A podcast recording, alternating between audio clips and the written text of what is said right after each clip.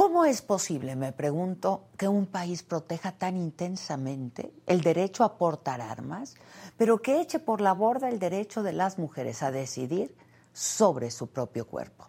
La verdad es que resulta inexplicable, pero así ocurrió. Ocurrió el viernes en los Estados Unidos, el país de las libertades con seis votos a favor y tres en contra. La Corte Suprema derogó el histórico fallo del caso Roe contra Wade emitido en 1973. Es decir, el aborto ya no es un derecho constitucional. Hablamos de un retroceso de medio siglo en los derechos de las mujeres. El daño el daño es incalculable. Desde mayo se filtró la opinión de la Corte que anticipaba ya la decisión. El viernes, en sintonía con su orientación conservadora, la mayoría en la Corte confirmó que el aborto no era más un derecho constitucional, un escándalo. Gran indignación. Cada estado ahora va a decidir si protege o no el derecho de las mujeres a decidir sobre su cuerpo. Y lo que viene no es muy favorable. Un análisis del Instituto Guttmacher, que apoya el derecho a la interrupción del embarazo, indica que 23 de los 50 estados de Estados Unidos tienen leyes contra el aborto que ahora, ahora tendrán vía libre. Y otros siete estados, incluyendo Texas, donde hay una enorme población hispana, buscan prohibir en definitiva la interrupción del embarazo. Sabemos de sobra que la prohibición del aborto no inhibe su práctica. Lo que hace es solamente orillar a las mujeres a hacerlo en la clandestinidad y las encamina hacia prácticas irregulares, poco seguras y con ello, con ello a la muerte. Sobre todo pues como siempre, a las mujeres más vulnerables, como las mujeres afroamericanas, las migrantes, las empobrecidas. Lo que hizo la Corte fue relegar a las mujeres, otra vez, a ser ciudadanas de segunda. Ese, ese es el legado de la era Trump, porque la mayoría fue alcanzada gracias al bloque conservador de seis miembros, incluidos los tres nominados por Donald Trump. Esta decisión de la Corte estadounidense pone en peligro a 36 millones de mujeres en edad reproductiva. 36 millones de mujeres que no tienen garantizado el derecho a decidir sobre sus cuerpos, pero sí a portar un arma. Ahí las prioridades de la justicia en Estados Unidos y así el llamado primer mundo. Así, insisto, el llamado país de las libertades pero donde unos son más libres que otros. Tras el anuncio de la Corte, importantes figuras como el expresidente Barack Obama, la presidenta de la Cámara de Representantes Nancy Pelosi, la senadora Elizabeth Warren, la vicepresidenta Kamala Harris, el propio presidente Joe Biden rechazaron esta decisión. La vicepresidenta lo dijo y lo hizo de manera contundente. El sábado las mujeres estadounidenses amanecieron con menos derechos de los que tenían cuando se fueron a dormir así de un plumazo. Desde los años 70, Estados Unidos fue un faro que alumbró el mundo en materia de derechos reproductivos, pero esa luz se está extinguiendo si no hay acciones. Aborto legal, seguro y gratuito para todas y en todos los rincones del país y del mundo. Esa esa es la exigencia de millones de mujeres ahora y siempre. Yo soy Adela Micha y ya comenzamos.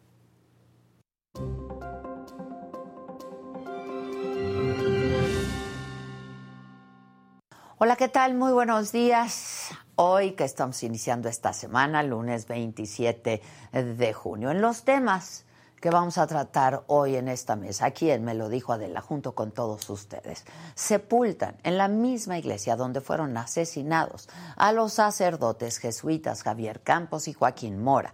Ayer hubo otro acto con las corcholatas de Morena, esta vez en Coahuila, y ahora, ahora sí fue el senador Ricardo Monreal. Escucharemos lo que dijeron. Dan prisión Prisión preventiva, Jesús en el presunto asesino de la cantante Irma Lidia. En los otros temas, famosos se reúnen a celebrar el Pride, que aquí en la Ciudad de México reunió a decenas de miles de personas, aunque las autoridades dicen que fueron solamente 250 mil asistentes multaron con 43 mil pesos a conductores de Uber y Didi que den servicio en el Aeropuerto Internacional de la Ciudad de México. Lo hacen y lo van a hacer. Arranca el campeonato de Wimbledon. Esto y mucho más esta mañana. A quien me lo dijo Adela, si es que acompáñenos, no se vayan.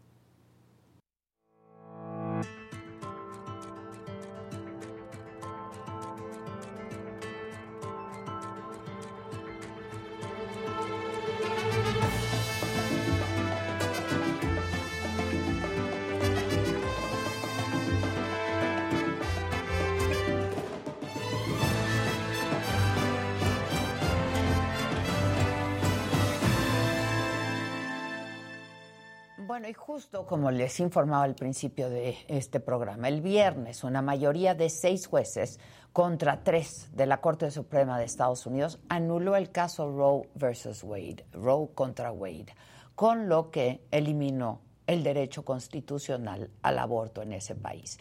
Esta decisión transformará, sin lugar a dudas, la vida de millones de mujeres, además de que va a reconfigurar la política de muchos estados en ese país. Y sobre este tema, yo tengo el gusto de recibir aquí, hoy a quien me lo dijo Adela, eh, para hablar de este tema a Melisa Ayala, coordinadora de litigios en GIRE, que es el grupo de información de reproducción elegida. Melisa, muchas gracias, bienvenida. Y está también con nosotros Stephanie eh, Lomelí, coordinadora de Fondo María. Bueno, pues bienvenidas. Ya se manifestó la, la, vicepresidenta de Estados Unidos, se han manifestado expresidentes, en fin, este, ¿qué, ¿qué es esto? ¿No? Este, la verdad es que no, no, no acabamos de entender en este país de las libertades un retroceso de 50 años. Melissa. Claro, a ver, antes que nada, me parece que es importante entender qué decía Roe versus Wade y qué se establece en la nueva sentencia de Dobbs contra Mississippi.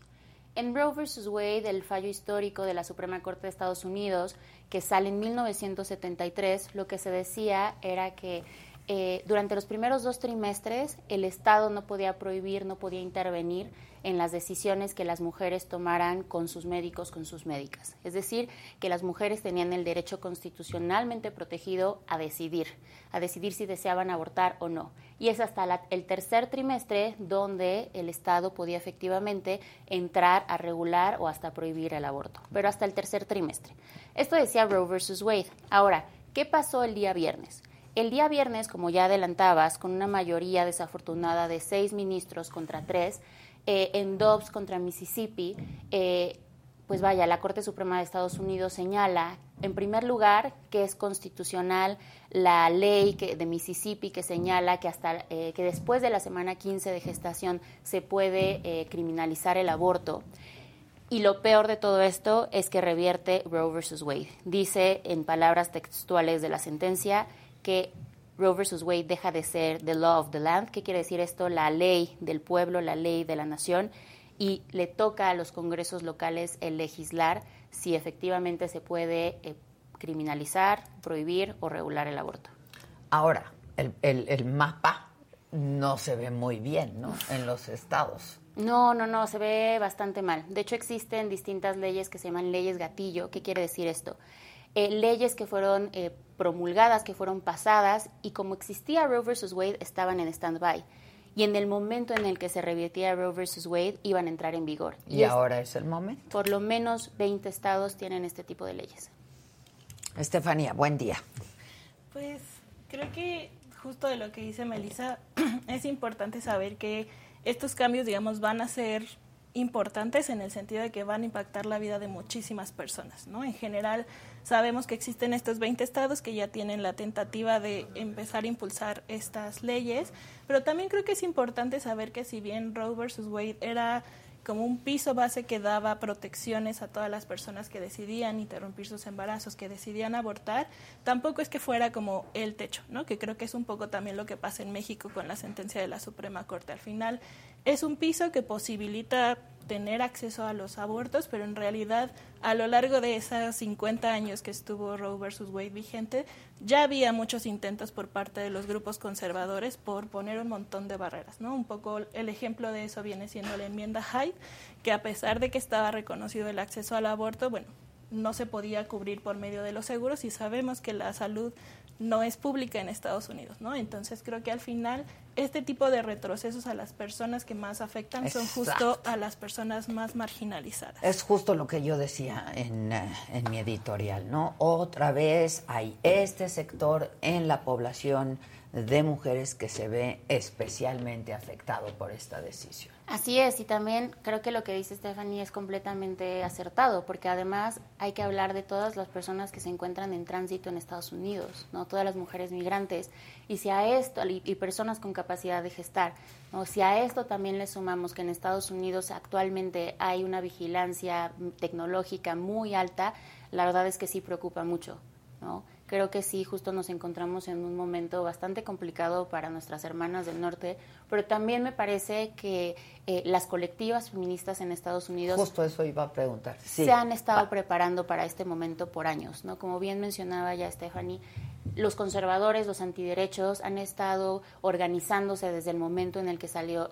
Roe versus Wade poco a poco en los estados han tratado de irle quitando como pedazos a esta decisión y lo han ido logrando. ¿no? Entonces me parece que las feministas, los colectivos, las aliadas se han organizado para esto y se encuentran preparadas.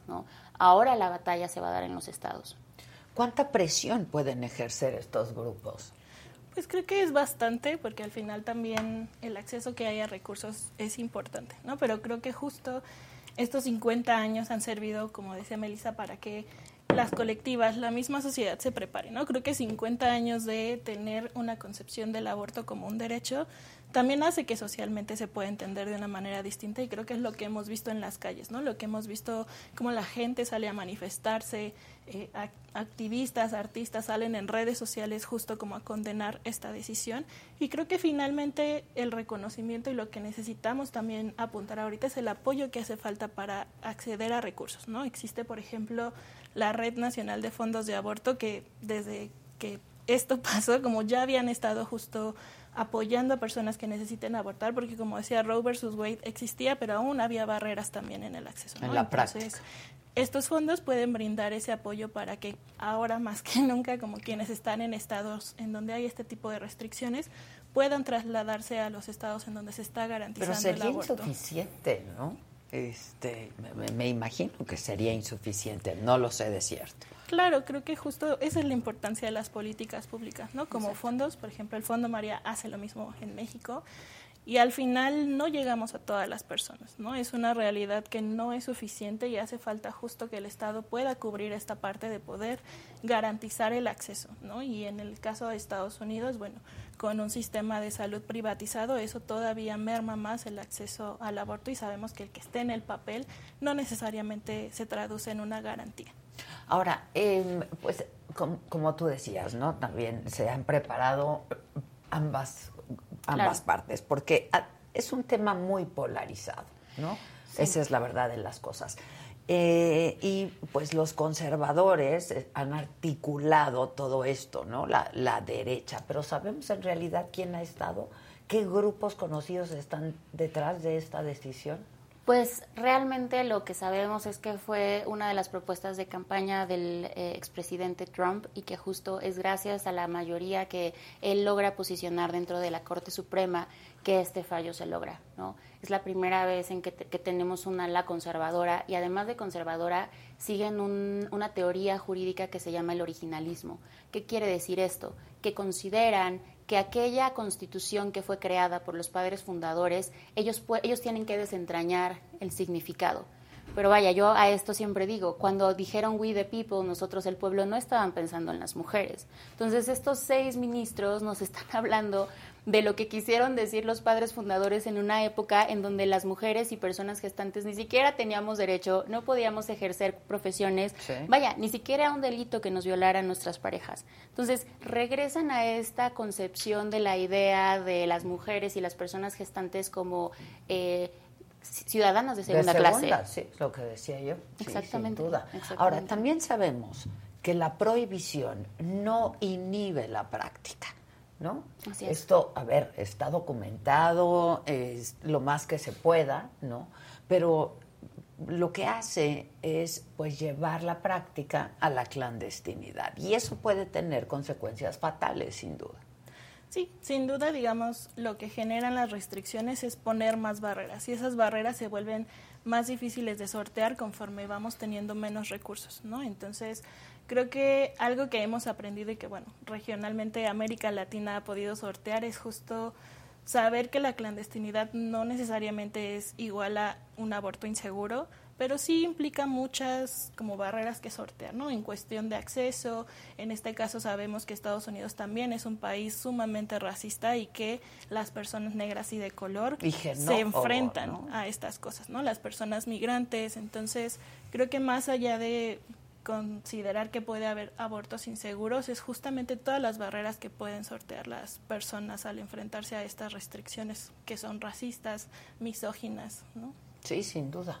Sí, totalmente. Creo que lo que dice Stephanie es muy acertado y creo que sí algo muy importante es que en este momento la región latinoamericana tiene mucho que enseñarle a las a la Corte Suprema de Estados Unidos. ¿no? Hace poco tuvimos, en septiembre del 2021, la sentencia de nuestra Suprema Corte. En Colombia se tuvo este año también la sentencia. Eh, vaya, las, eh, las argentinas, todo lo que nos han enseñado con la marea verde.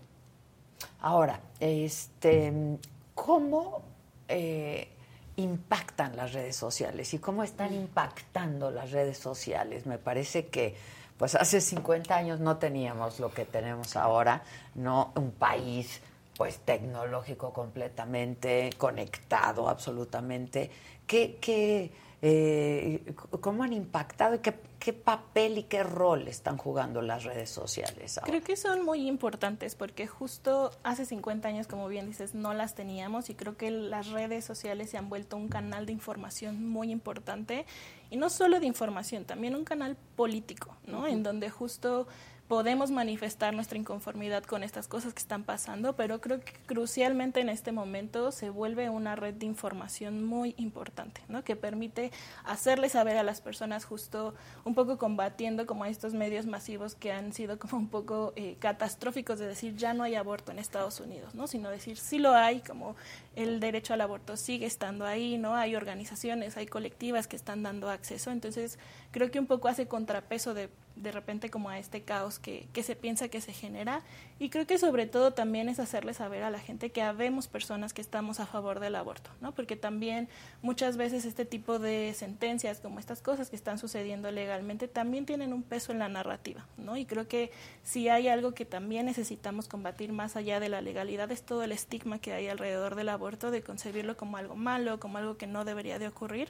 Y creo que de alguna manera las redes sociales también ayudan a disminuir ese peso. Bueno, es que el anuncio es impactante. Vaya, sí. No, el anuncio, la decisión es, es, brutal. Claro, empezando por ahí, ¿no? O sea, creo que todas vamos a recordar dónde estábamos sentadas, qué estábamos haciendo el día que Roe vs. Wade se revirtió. No son de esos momentos eh, clave, paradigmáticos en la vida de todas las mujeres, de todas las personas con capacidad de gestar, de todas las aliadas, todas las feministas.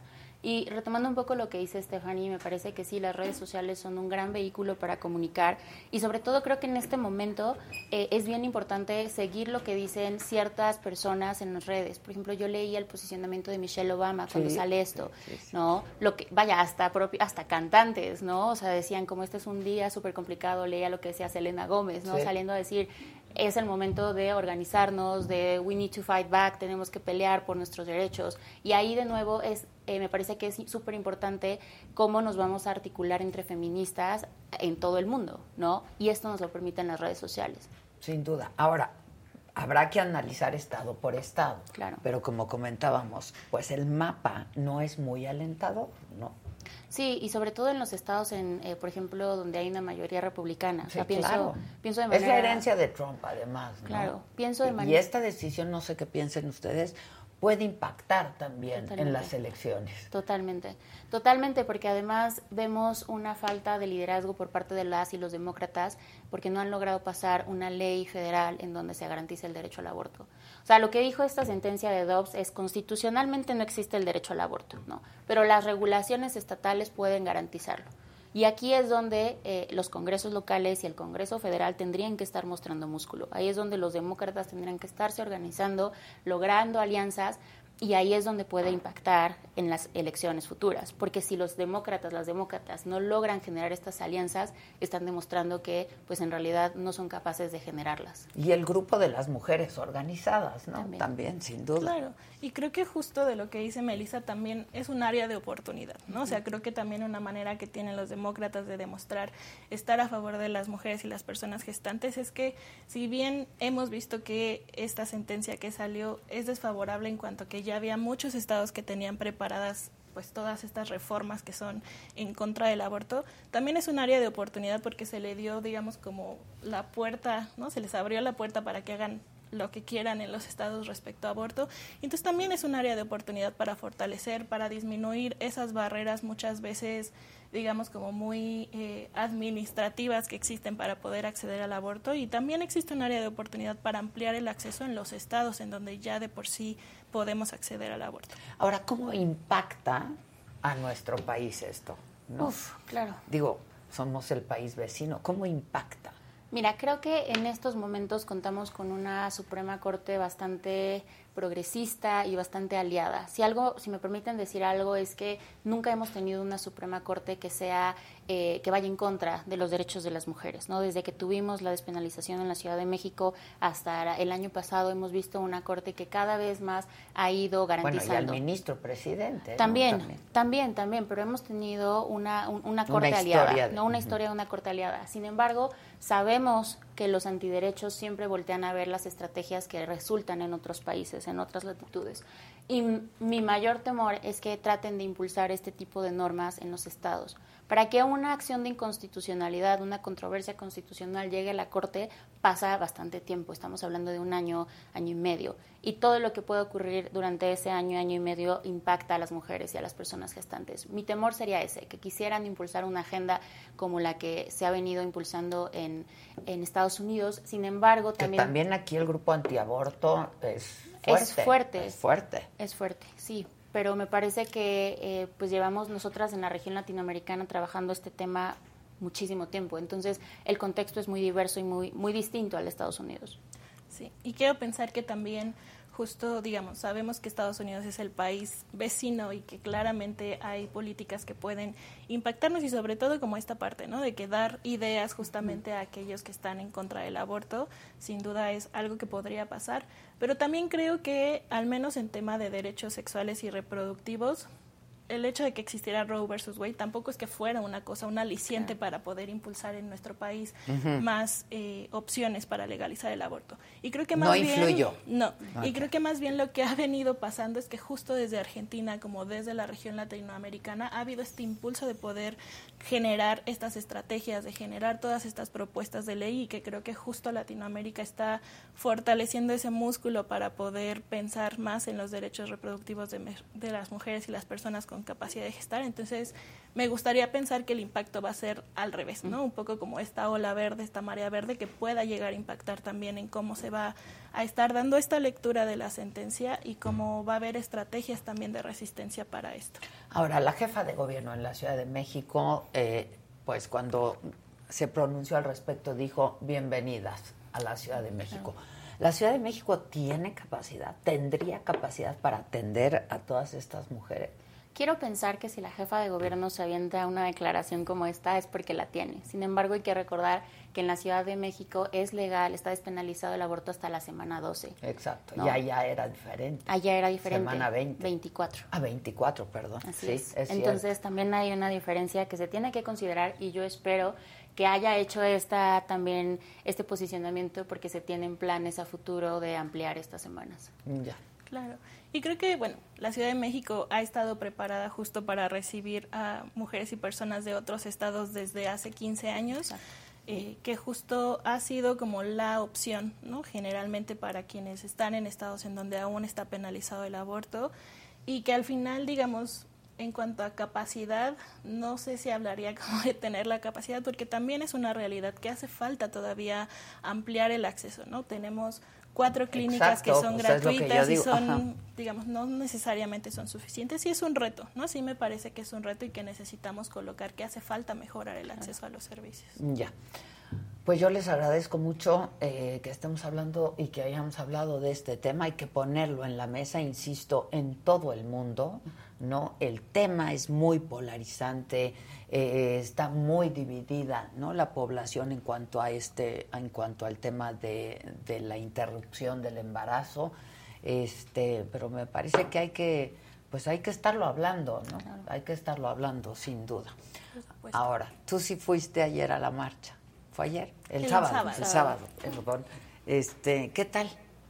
Pues estuvo muy bien. Creo que justo vimos muchísima gente y como decía Melissa, es algo que se debe festejar, ¿no? Que cada vez haya más visibilidad, más apoyo y que esperamos que esto pues se vaya expandiendo y que no se quede solo en un día, ¿no? sino que ese apoyo y como esa alegría de salir a las calles de manera orgullosa sea algo que se transforme en una realidad para todas las personas. que se traduzca en seguridad para todas las personas, ¿no? Que fue el lema de, de esta marcha. Y también creo que algo que me emociona mucho de ver las calles de la Ciudad de México y de muchos estados. Pintada de colores. Pintada de colores. es increíble saber que van a haber niñas, niños, niñas que lo van a ver y van a crecer sabiendo que pueden ser quienes quieran ser, sin miedo. Este, sí, la verdad es que emocionaba, emocionaba mucho, se veía muchísima gente, ¿no? Cifras oficiales, 250 mil personas.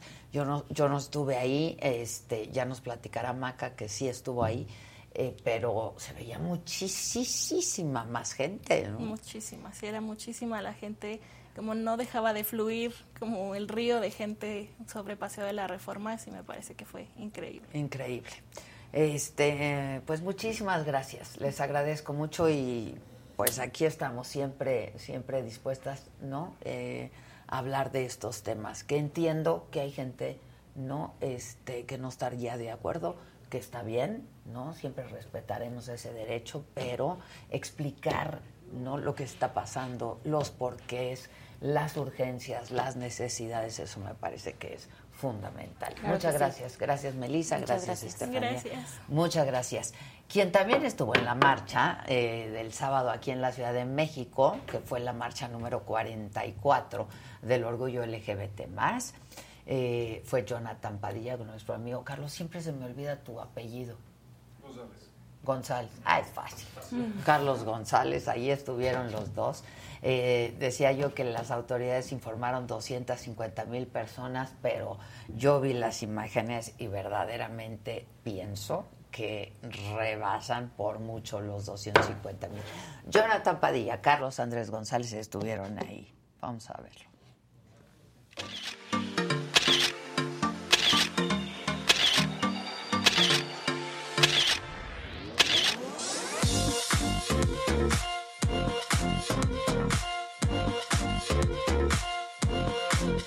Estamos a punto de comenzar este Prime, estamos a pocos minutos de avanzar en el desfile y este es el Pride 2022 luego de dos años de pandemia que pues la verdad afectó mucho a la comunidad porque no podían congregarse como lo están haciendo hoy. Son miles y miles de personas que desde el Ángel de la Independencia hasta Chapultepec se han juntado para celebrar y para visibilizar el movimiento LGBT. Piquen, y califiquen.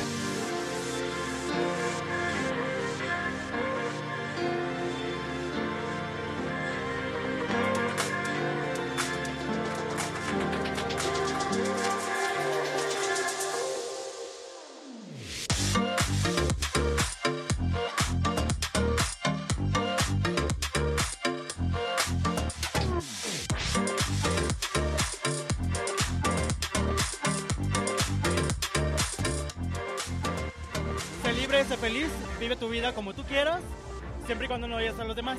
Pero de ahí en más, vive y sonríe y disfruta. No, te, no le tengas miedo a ser diferente. ¿Cuál es el mensaje este día de civilización? Vivir fuera del closet, vivir sin escondernos. Disfrutar, festejar que podemos salir de nuevo.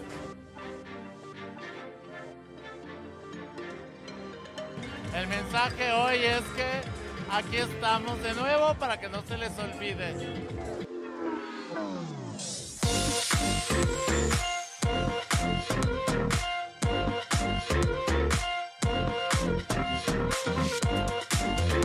Adela, te amo, se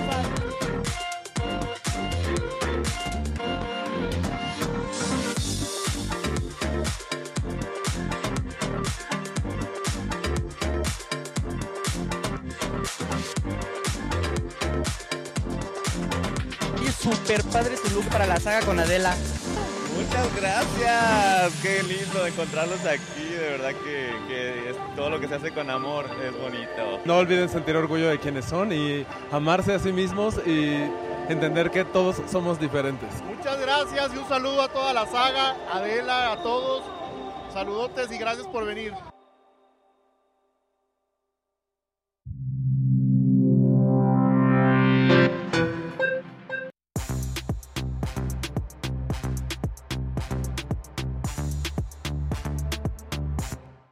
¡Wow! Padrísimo. Sí, saluden porque yo ya Buenos saludo. días, gente Hola, hola, ¿qué querida. tal? ¿Cómo Buen día. están? Buenos días, Un ¿cómo beso, están? like. Iniciando la semana con likes para Exacto. que... Hi. Hi, hello. Hello. Hello. Hello. ¿Ya no está? Ah, Ya ya está tocó. Se fue hacen cosquillitas Ya, pero mira, Te hacen cosquillitas en el cuello.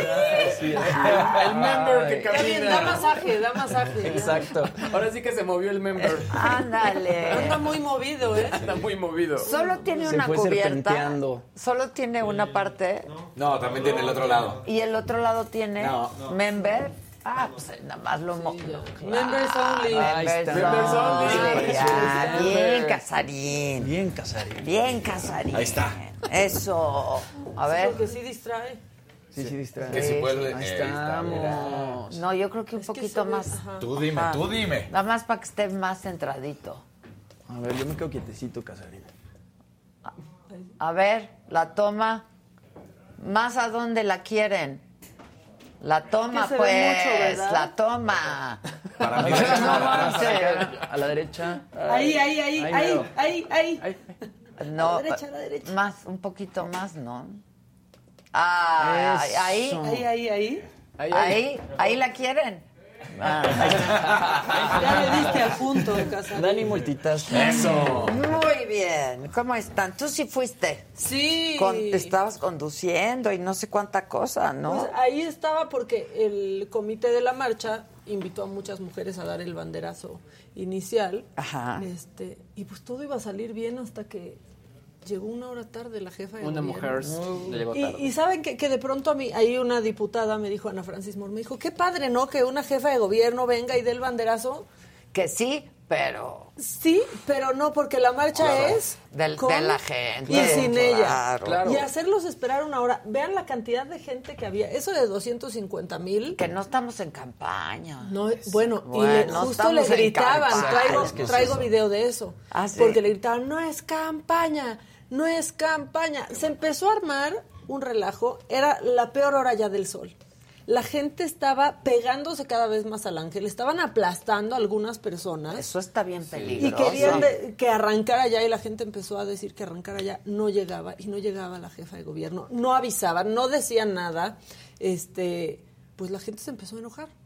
De pronto eh, Iván Tagle de una asociación que se llama YAG se saltó la valla al ángel, dijo, por favor, nos falta oxígeno, ya que arranque. Sí. No, no, Ya que arranque. qué delicado. Y no dejaban que la marcha arrancara hasta que no llegara la jefa de gobierno. O sea, hubiera sido un Sí, movimiento increíble de la jefa de gobierno si hubiera llegado a tiempo. A tiempo, claro. Si hubiera tenido... Incluso un poquito Sí. antes y placearse, ¿no? Claro. Porque eso fue. Porque podía, aparte, ¿eh? eso iba. Porque estaba Eso todo dispuesto para que se placeara. O sea, había todo un pasillo, estaba el ángel libre para que estuviera platicando. Llegó una hora tarde, nadie explicaba nada y algo que pudo haber sido muy bueno para ella le explotó un poquito en la cara. Eh. Llegó muy nerviosa ya porque supo que la gente ya estaba enojada. Yo estaba ahí cerquita y vi le, le temblaba ya Ah, sí, la sí, mano te el vi al andaba. este, y ahí estaba también Salma Luébano, que te manda saludos, que ella de pronto agarró el micrófono antes de que llegara la jefa de gobierno y dijo, vámonos, esta es nuestra marcha, no es de nadie más. Pues claro. Pues sí. Tenemos el video, si quieren, del momento Sí, en el que toma el micrófono, se los tratan de apagar. No, no, no. no. Uy, Se no. está Barman. Échale.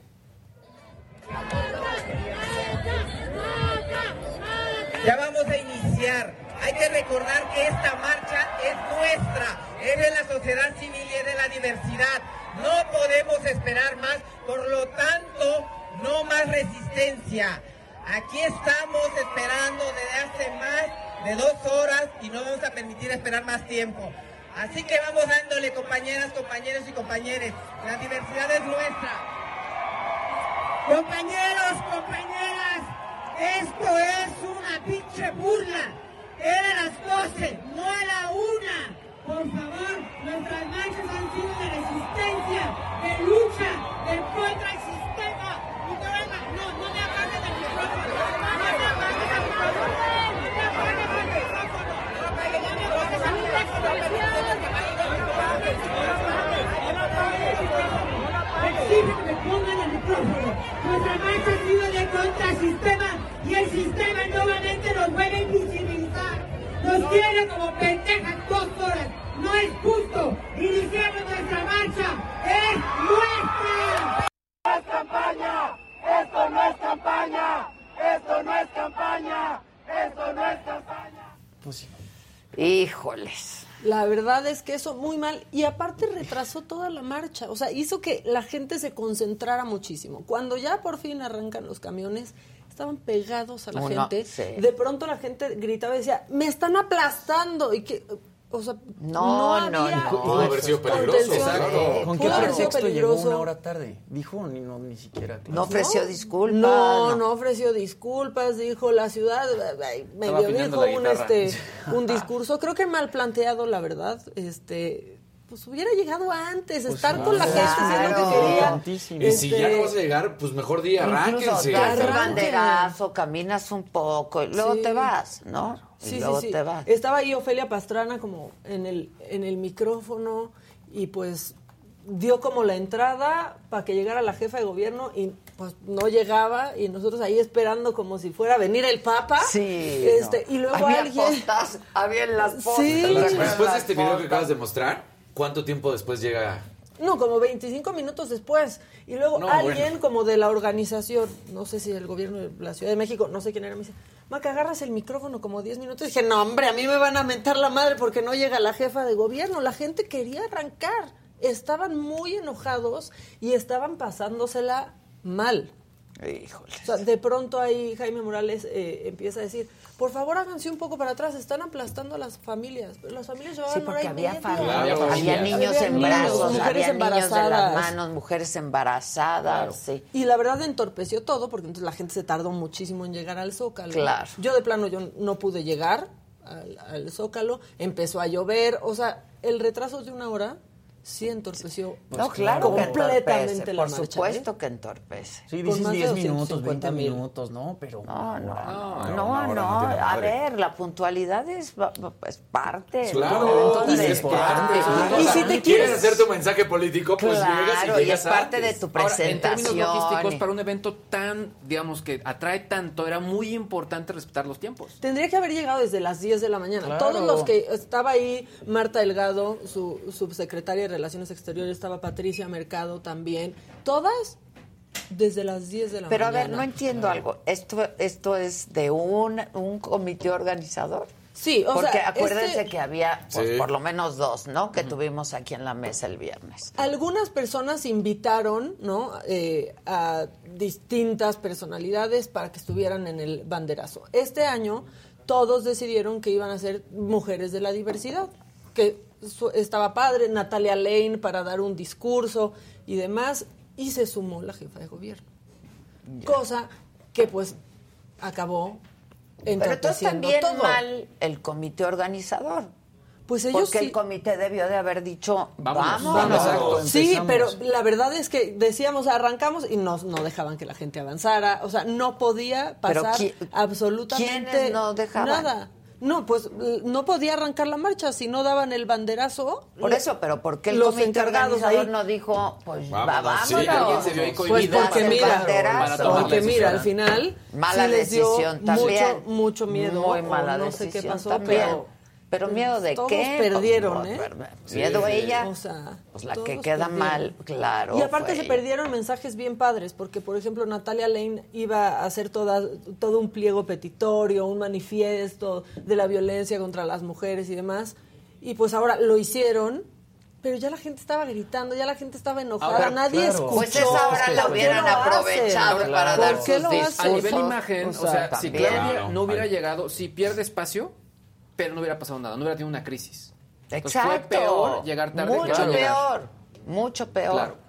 Sí, es hacer esperar tanto a la gente que Y viene ya con si llegas tarde, dices, respeto. me sumo a la marcha. Claro, no, ya. Ahí me los alcanzo, me esperen. algo. No, incluso imagínense la imagen de ella caminando ahí, Claro. hubiera sido mucho más emotiva y le hubiera ayudado más, y más términos de, de- imagen. Más No, y el tema de ya llegar todo nervioso, ¿no? Y, y- con la temblorina esta, porque evidentemente llegaste tarde y no traes bien preparadas tus cosas, pues Sí. termina No, siendo no fatal. fueron tres horas tardes que están diciendo No, en el chat. no, no, una hora tarde. una hora. tarde, pero a ver, es el mediodía y complica pues Sí. todo el desarrollo de la Y la marcha. gente ¿no? llegó muy temprano. con eso, sí. Es como si llegas tarde ¿A a, qué un lugar programa. Exacto, ¿a qué lugar llegas Pero, una hora tarde? o sea, ¿Quién, te, quién te aguanta Es una una hora? falta de respeto. donde hay toda una agenda de Hay trabajo, donde hay cómo se va a ir desarrollando el asunto, hay cámaras, hay esto, si va a transmitir, etcétera, etcétera. Está No, y si te llega a pasar, qué pena, porque al final sabes todo lo que estás deteniendo. Claro, imagínate que hubiera habido ahí No, ya Exacto. no, es que podían tirar las vallas. ¿eh? y- no. Hubo una atropellada. Sí, un camión. sí, sí, pero eso no fue por la tardanza. O sí, no lo pues sé. es que no lo fue sé. pero- tanta aglomeración que se hizo porque se concentró la gente tanto tiempo que sí se hizo mucho más caótico y de pronto quienes íbamos en los camiones, que es lo de menos, vas como en un camión, pero estabas hasta 10 minutos parado Y digo, porque no fluía. padre para la jefa de gobierno ir a dar el banderazo de salida, ¿no? La padre para ella. Pues sí, Pero para en realidad- demás- Sí, no, exacto. exacto. Yo hubiera O pensado sea, que más bien una figura de la comunidad es la que hubiera o tenido no que de la comunidad, pero alguien que apoya, aliado. ¿no? Es ¿cómo aliados, aliadas. ¿no? La Mujeres neta. de la diversidad ya estaban quienes iban a hablar y empezaba. Pues así pero pues las acabamos cosas. arrancando Ahora, eh, cifras oficiales, 250 mil. Yo creo que... Eso es mentira. No, no, no. Las suben cuando son para AMLO y las bajan, o sea, de verdad era impresionante. Pues se veían las imágenes. Sí. Calculaban hasta 500 mil personas y no está descabellado. Yo escuché más incluso. Sí, yo también Sí, creo yo que también no escuché. está descabellado. la- Rebasa. Pues, ¿cómo se Esa cifra rebasadísima. Reforma, cómo se ve No, impresionante. no, no, impresionante. impresionante. Impresionante. Todo, todo. Ahora también muy padre porque, bueno, mucha gente, amigos, eh, veía sus historias y pues mucha gente estaba ahí apoyando de la comunidad y no... Fue como pues una fiesta donde va gente. Exactamente. ¿no? Donde van Estuvo todos padrísimo, que quieren participar. Claro. Sí. Muy bien. ¿Algo más? Pues de, de la marcha es todo. Ok. De otras cosas hay más. Ah, bueno, Bien. hay otra cosa de la marcha también. Fue la que habla con alienígenas. no me digas. No, sí, Podemos sí, poner sí, eso. sí, se vi. subió, nunca mejor dicho, se subió al camión de las inventadas. Así Ah, se llamaba mira. y pues sí queda muy bien. Vean esa imagen de... Sí, beso. Qué bárbaro. Está im- impresionante esa foto. No, no hay manera que 250 mil, ¿eh? Es que no están pasando la foto. Ahorita les Bueno, van a poner bueno. eso. A ver, Bueno. vamos con la Y si tienen a- alienígena. a te amo, me amo, las amo. Solo desde el amor aquí sentimos. Y nos amamos aquí. Todos en amor.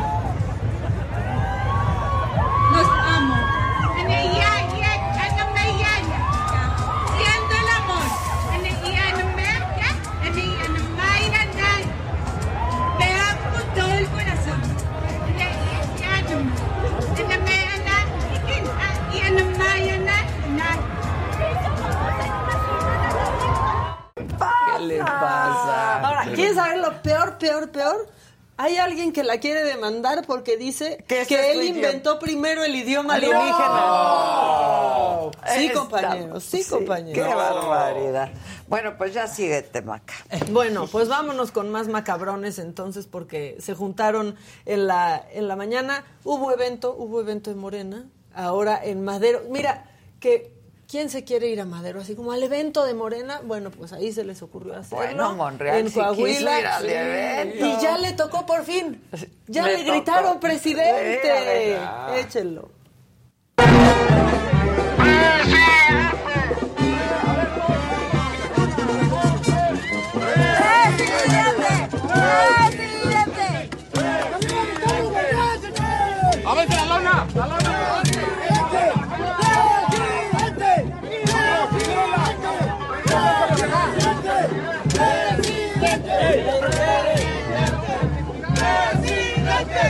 Trae claro, claro. Cinco personas que hacen mucho Su barullo. comité de acompañamiento. Ya le tocó. Ya, ya Pero- se puede decir que. Claro. Pero, ¿qué les encanta hacer a los que quieren ser este candidatos?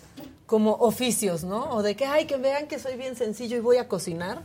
Se puso, se puso a hacer gorditas, Monreal. No, Ya, es que también, que vean que yo también puedo pegarle al comal. Ya no coman gorditas. Ah, este yo quiero destrenzado, uno destrenzado. A mí es uno de huevo con, con verde. Ya vamos llegando a Francisco y Madero, pero nos detuvimos aquí con nuestras amigas. ¿Alguien les puede decir que no nos interesa verlos moviendo Sí, los sé. bigotes? Y- Sí, y, sí. mientras hablan Ah, de... No, exacto, no, así como que-. ¿Por qué piensan No, que es sí, apasionante verlos comiendo a todas las ciudades que vayan? Bueno, eso, eso pasó.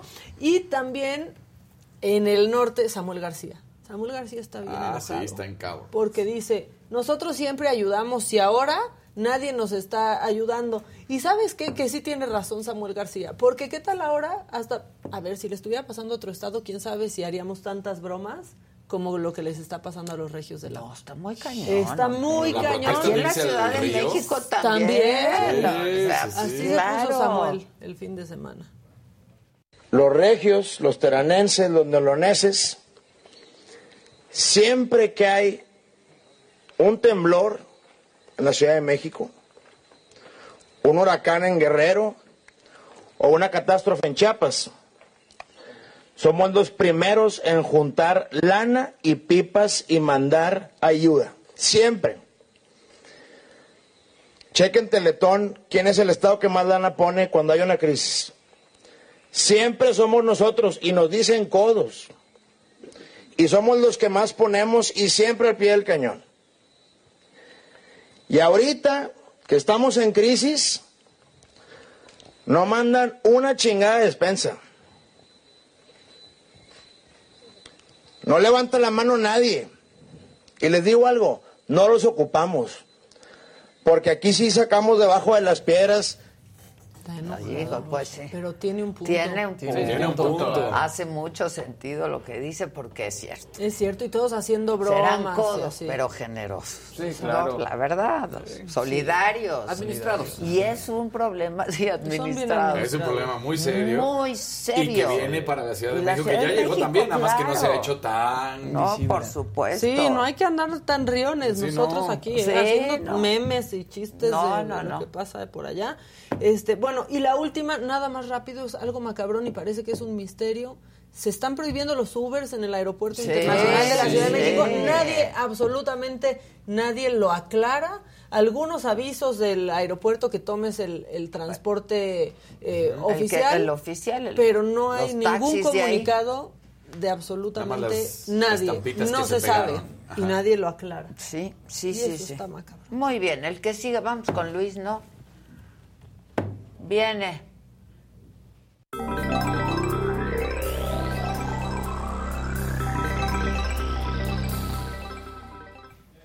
Gente, venga, buenos días. Es ¡Bravo! lunes. Lunes, 9 de la mañana. ya falta menos. Sí, no, Falta no, menos, falta no, menos, no, falta no, menos, no. falta menos. Oiga, No, el chat también ya se está pintando de colores. bonito, qué bonito que nos den like. Eso. Mi querida Alice HN, píntense de colores, porque se vea bonito el Sí. chat también, ¿no? Y es muy fácil. Y que nos den la, el En like, este el momento, ¿cuántos likes tenemos? 1400, Ay, queremos ya. más. Son casi casi- 1700 son personas casi las conectadas. 10. Necesitamos que más de esos 9000 le den like, por favor. Exacto. Por favor. Bueno, uno por cabeza ya, uno por Sí, manita. sí, ya, más bueno, uno por manita Exacto, sería el uno por doble. manita, ¿no? exactamente. Sería el doble. A ver, trending topics del fin de semana.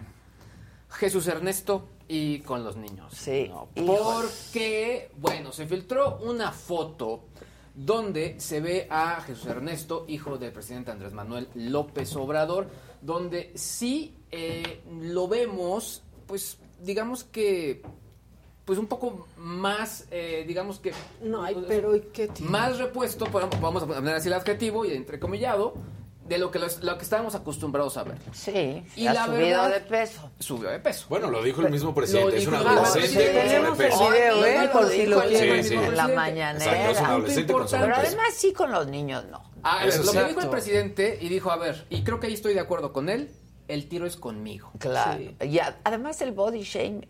Ya, el body ya, shaming ya, no, ya. ya. Está bien. Digo, también el presidente tendría que acordarse que con los hijos no, cuando, ver, justo- cuando justo se fue en- contra el de A ver, Calderón, ¿eh? A ver, Sí, vamos por la parte buena. O sea, varios se expresaron a favor, incluso el mismo Felipe Calderón dijo, Lo no, hizo, esto ¿no? es entre políticos y es entre nosotros y demostremos sobre todo la capacidad que tenemos para debatir.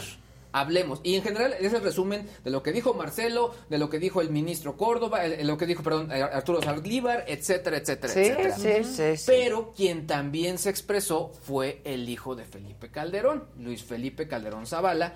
Y lo que sí dijo es, sí, estoy de acuerdo y que no se metan con su hijo presidente, pero también acuérdese que usted utilizó la fuerza del Estado para tratar de hablar de mí y de esa manera, pues desequilibrar lo que estaban haciendo mis padres. Sí, cuando dijo que era tumbaburo. Ajá, sí, exactamente. exactamente. Entonces, bueno, lo que más allá de quién o no tenga la razón, con los niños no. Exacto. No, Creo no, que ese y es el- el punto y importante. además de una el físico general. de una persona en general, sea quien sea, ¿no? Sea ya tuvo. Es muy viejo eso, Sí.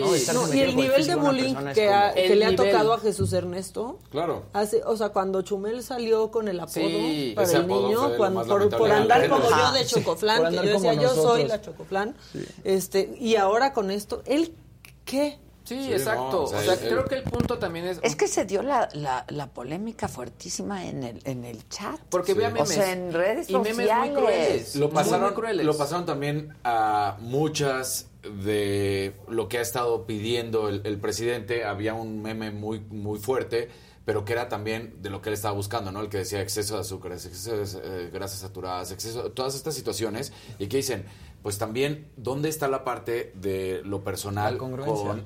No, Claro. bueno, a ver, en ese sentido, ni el presidente Ni el es congruente. presidente. Él se No, pone a comer no. sus guajolotas. Y creo que aquí la cosas. También tiene que en cada parada en la carretera. Sus O sea, gorditas. Tenemos y que ser nosotros mismos los que entendamos que pues no está bien hacer bullying y sobre todo Ni burlas del de hijo ningún del tipo. presidente, ni de, nadie. nadie. Ni de Ya nadie. estuvo Punto. con la, el- la- la El apariencia física claro. de Cada una quien sus persona. cuerpos, ¿no? ¿qué les importa? Ahora, ampliando y, Sí, y parece que como que damos pasos grandes para que se acabe el, ti- el tema del body shaming, ¿no? Y mucho body Exacto.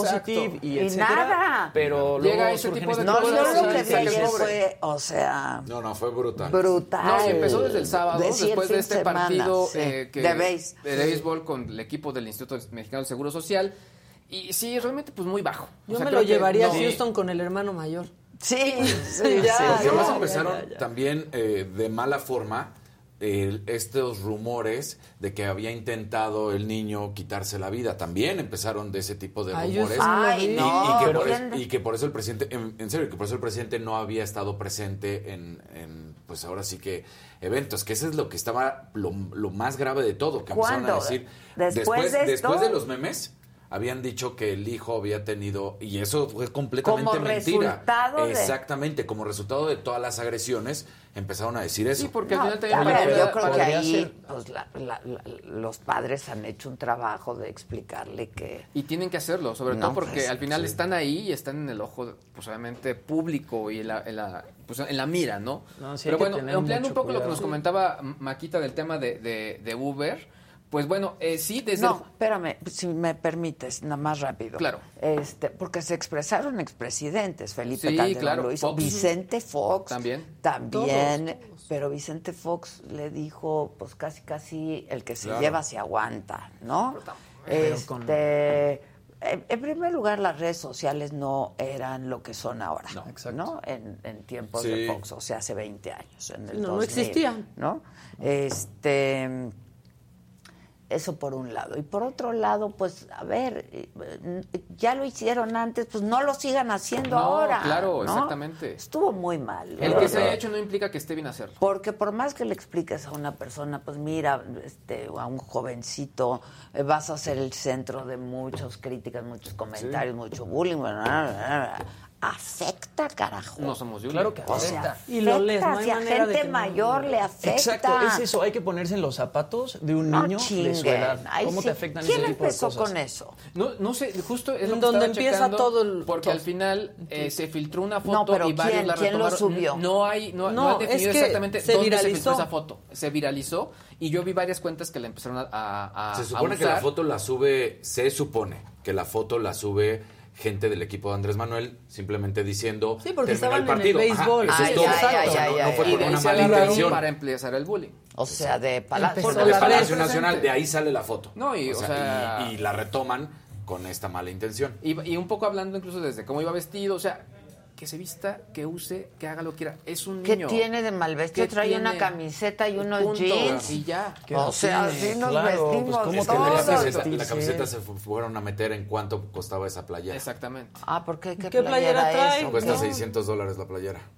Ay, no. No, claro O que sea, no. A ver, es, la es la playera imagen. Ahí está, mira. Sí, sí, sí. ¿De No, qué es- ese es es? uno de los agresivos, pero la playera, ahorita te digo, ahorita te, la- te lo muestro. Es, eh, o sea, es todo lo que estaba saliendo, Sí, ¿eh? De todo, información. todo estaba ahí. 600 dólares una playera. Yo, pues, ¿cu- No, hombre, cuál? ni que fuera... Solo yo también lo vi, Gucci pero, en fin, una no de esas algo así, marcas. pero yo o sea, no pero- creo. Sí, de diseño, algo así, pero... en Ah, yo no lo creo, la neta. Pero a ver, enséñame. Te- Bueno, ahora sí, el que sí. Uber, lo que a ver, sí. Eh, rápidamente, este, pues sí, a partir del jueves empezaron justo con estos eh, retenes por parte de, la- las autoridades de la Ciudad de México para los vehículos de transporte pues compartido con aplicación Uber, Didi, Bit, Cabify, etcétera, etcétera, etcétera. Y lo que están diciendo es que de dejar pasaje o levantar pasaje la- en el aeropuerto porque es zona federal podrían tener una multa de hasta 43 mil pesos y las unidades irían al corralón. De hecho, se compartieron imágenes en redes sociales donde sí se veía vehículos que ya los estaban llevando justo al corralón. Dicen que eh, obviamente es una medida que ya se había mencionado, pero que no se había efectuado. Y lo que se menciona es que esto se tomó por parte de las autoridades del aeropuerto, ya que seis de los siete operadores de taxi que hay en el, en el aeropuerto de la Ciudad de México, en las dos terminales, tienen adeudos importantes. Entonces lo están usando como una manera para, pues digamos, voy a limitar el, el- el uso de aplicación, pero ya paguen lo que deben. Claro. Y que son una, que es una millonada. Las cuatro aplicaciones más importantes, Bit, Uber, Didi y Cabify, las cuatro se expresaron y sobre todo lo que lo que dijeron es que estaban abiertos ya a la negociación, a, a que pudieran platicar. Y también lo que se mencionó es que puntos, digamos que si tú cruzas el puente peatonal que está en la Terminal 1, por ejemplo, Ajá, y vas ajá. a la zona de hoteles, ahí sí podrías abordar. Ay, no, es Pero que te ¿por qué lo dejan hacen más? lejos. Te deja lejos. Pues Es el claro. punto. Está muy mal. Es Pues el para punto. eso pides un Uber, para que te que dejen la, La puerta. puerta. Y por otro lado, lo que compartía la gente es que veían las filas y filas y filas para poder abordar los taxis. Y era un caos. Es que Impresionante. Ahora, También- pueden dejar, pueden No, dejar. ni dejar ni, ni- levantar. ni levantar. Cualquiera de las dos. No, está muy mal eso, no. Está, está fuerte, está fuerte y vamos a ver qué ocurre, sobre todo porque al final lo que dicen es que no se coordinan para pues, recoger pasaje, pero cada vez que hay una manifestación en contra de las aplicaciones y están todos muy coordinados. Claro, claro, se hablaba de todo eso. Pero en fin, oigan, y nada más rápidamente, pues sí parece que ya será No, finales de año. esta camiseta es Supreme y no cuesta más de 60 60 dólares. Exacto. ¿no? La Sí, neta. no. O sea, es lo que te digo. O sea, es O sea, Supreme, haciendo. Supreme, no una colaboración Que está de bien Supreme con padre, otra. ¿eh? Cierto, está bien Creo que le pusieron un sedito más nada más. Sí, no, chingue. Oigan, más rápidamente, al parecer ya será a finales de año cuando salga una, No, una versión de paga, bueno, más bien con anuncios de Netflix. Ya, ahora sí. ¿Ya? Es lo que dice. Ándale, bueno, ándale. se, estará, se estará confirmando. Ahí tenemos el precio de la playera.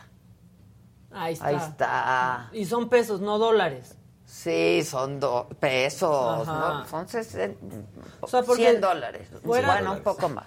¿Te acuerdas cuando te formaste para comprar Supreme? Porque pensabas que era la colaboración. Ay, Pobre de mí. Pero Este. Luego les platicamos eso. Bueno, esa- eh, está padre, ¿eh? La playera. padre. Hay que tenerla. Dos mil pesos. Hay que tenerla. Hay, hay que comprar y nos la ponemos todos en apoyo al hijo Todos del somos Jesús presidente. Ernesto. Sí, la neta. No, y hashtags muy manchados. No, no está padre. Y adultos, Hashtag. adultos No, atacando es a un niño, se ven ridículos, se ven idiotas.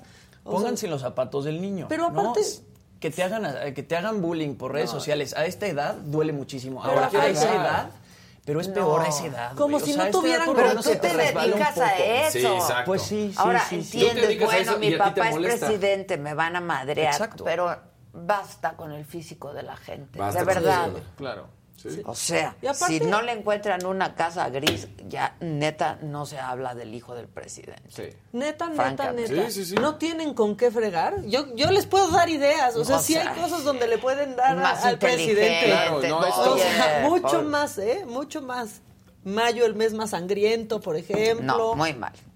Y yo, y junio creo que va a rebasar a Exacto. mayo. Sí. Junio Sí, y un niño no. no- Hablen de eso. por Lo que ha pasado. El que sigue, por niño. favor. Venga, Venga. venga. Carajo, pongan su like. ¡Carajo! Así, arrancamos la semanita sabrosa, como debe ser. Oye, bueno, pues la verdad es que una tragedia lo que se vivió en Colombia, en el municipio de El Espinar, porque resulta que en una no es una corrida de toros como tal, sino más bien es jugar con estas vaquillas y con estos becerros que todavía no están para toros. Y mira, de repente voltear a ver las gradas, Ade, ahí vamos a ver cómo No, no, se caen. No, Exactamente. Y son más de 400 personas lesionadas.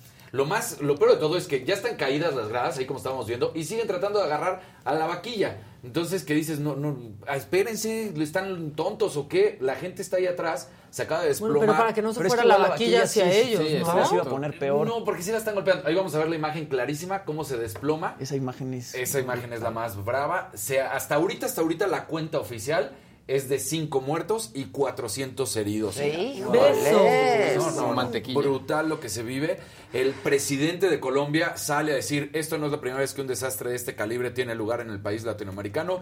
En 1980, 300 personas fallecieron en la Plaza de Toros, Hermógenes cumplido de Cincelejo, y unas 500 resultaron heridos. Así es como Gustavo Petro, el nuevo presidente que además no le gustan las corridas de toro y está en contra, está empezando a decir que por favor se termine toda la situación que pudiera haber ah, en, en estas cuestiones, ¿no? Como lo decíamos, no es como tal una corrida de toros, y entonces, bueno, pues Es ahí que están también los... no se ven muy resistentes esas gradas. No, pues son unas gradas de, pa- de, de palito. Maderas. Y láminas, ¿no? Exactamente. Entonces, bueno, pues ahí está esta situación muy grave lo que sucede.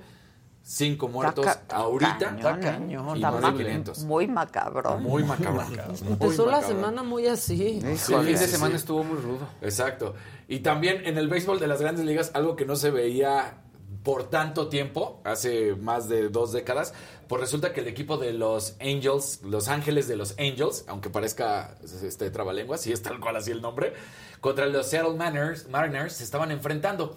Empezaron a ver estas críticas porque decían el pitcher ya me pegó y ya sabemos qué es lo que sucede, ¿no? Pues de repente se enojan y se dejan ir a los golpes. Jesse Winkler de Seattle es el que estábamos viendo. Paran el, el partido por más de 18 minutos porque la Gresca pues, se dejó ir de a de veras con todo. La pararon una vez, se No medio frena el pleito y se vuelve. En dos ocasiones se arrancó el pleito, o sea, estuvo durísimo. Se dieron con todo y después ya lo paran 18 minutos y ya termina ganando el equipo de los Angels 2 a 1, pero la verdad es que habían pasado mucho tiempo de que no sucediera En el tan fuerte en el béisbol. Lo- Los pleitos son a cada rato, que se salgan las bancas a confrontar. Sí, pero- Pero que 18 minutos pararan el partido. Sí, lo ves en el y fútbol, que en dos en el béisbol ocasiones, así como- o sea, sí, sí, sí, estuvo muy, muy loco la, Sí, la cabrón también. Muy macabrón, sí, exactamente. Y bueno, una de esas curiosidades de nuestro fútbol mexicano. Resulta que el Atlas es bicampeón, pues campeón de este torneo y del torneo pasado. Pues, pues, ¿por qué no se inventaron el campeón de campeones? Normalmente en campeón de campeones es campeón contra campeón, ¿no? Claro. Pues no, pues o sea, Cruz Azul campeón, Campeón contra el Atlas campeón. pues no, ¿cómo? Entonces, bueno, pues ayer jugó el Cruz Azul, gana 4-3 en los penales y es el campeón de campeones, aunque no fue campeón, ¿no? Porque ellos fueron campeones pues hace más de un año, porque ahorita realmente los campeones son el Atlas. Así que esto sucede. Y también unas declaraciones bravísimas de Triple G contra Canelo y sobre todo de Canelo, porque ya tuvieron el primer careo y Canelo se dejó ir con todo contra Gennady Golovkin, o sea, le salió ahora sí que tiene un odio realmente contra este boxeador. Una de las razones es porque dicen que en esa primera pelea que fue empate tenía que haber sido realmente para Gennady Golovkin y no un empate. Ya. En la segunda, pues ya fue más claro la victoria de Canelo, aunque nunca ha dejado muy feliz muy o sea, estas dos peleas, sobre todo la primera. Entonces, pues ahora sí se deja ir el Canelo y aquí están las palabras del peleador mexicano. Viene, muchachos. different people in Gennady Golovkin. Yeah, it's, he's two different people. He pretends to be a nice guy, but he he's no. He's an asshole. That's what he is. He pretends to be a nice guy, and oh yes, I'm I'm just looking for the fight. I'm happy, and then but in other place he talk a lot of shit. That's it is what it is. Just be a man and say what you say. You said Yeah. talking about two different people Yeah. in Gennady Golovkin. Yeah, he's two different people. He pretends to be a nice guy, but he he's no. He's an asshole. That's what he is. He pretends to be a nice guy, and oh yes, I'm I'm just looking for the fight. I'm happy, and then but in other place he talk a lot of shit. That's it is what it is. También después le preguntaron a Gennady Golovkin y dice, pues mira, si él tiene un problema personal conmigo es su bronca, yo voy a una pelea. Y ahí se acaba mi animadversidad con, con el Canelo. Me parece bien Gennady Golovkin, pero Canelo Sí está se nota fuerte, que está o sea, bien sí, sí, sí. Y es el primer careo, ¿eh? Y así, entonces, pues es un idiota y que sea un hombre de verdad, porque trata de ser amigo ante los micrófonos y ante Ajá, todos. pero es un en asshole, verdad, un es hijo asshole. de- Sí. Asshole. Sí, de la cual. Rech. De la Rech. De la. De Pues es que yo creo que también está de malas por venir de perder una pelea, ¿no? Cosa que casi nunca le pasa. El show también. Es el show también, el careo, hay que que dar espectáculo. Hay que ponerle ahí Ah, sal. Exacto. Pero, ¿Y el otro no dijo nada? Sí, que nadie Golovkin termina diciendo eh, lo que les comentaba. Nomás. O sea, dice, a ver, si él tiene un problema personal conmigo, es su pedo, en pocas palabras. O sea, dice, mío... His fart. His fart. That's his fart. Exacto. Dice, yo no tengo ningún problema con él, lo mío se termina en el ring. Entonces, Bueno, pues ya sí, sí, estamos sí. Hay, viendo. hay- hay No, odio está ahí, hay odio deportivo. Sí, sí. jarocho. Pero va a estar buena esa Va a estar buena, va a estar buena. Que le 7 de dé duro. Que le dé duro. Que lo Es Que le dé duro. La realidad es que no ha sido muy convincente como en sus otras peleas. La primera, como te digo, fue en un empate, pero muchos dijeron, tuvo que haber ganado Gennady Golovkin. En la segunda también termina ganando, fue mejor Canelo ahí, yo creo, pero tampoco fue avasallador como debería de ser en sus otros encuentros que los ha tenido. Por ahí también le preguntaron de su pelea que había perdido con Bivol y dijo, aquí no va a haber pretextos, nada de que en mi peso. Sí, mi peso es el que más domino y el mejor de todos, pero yo voy a volver a subir y voy a volver a pelear con él y ahí va a ser la revancha y le voy a ganar. Y sí se la creo. Ándale. Pero bueno, ya veremos. Bien, Canelo. Bien, Canelo. Bien, Canelo. Muy está bien. Canelo. El que sigue, por favor. Venga.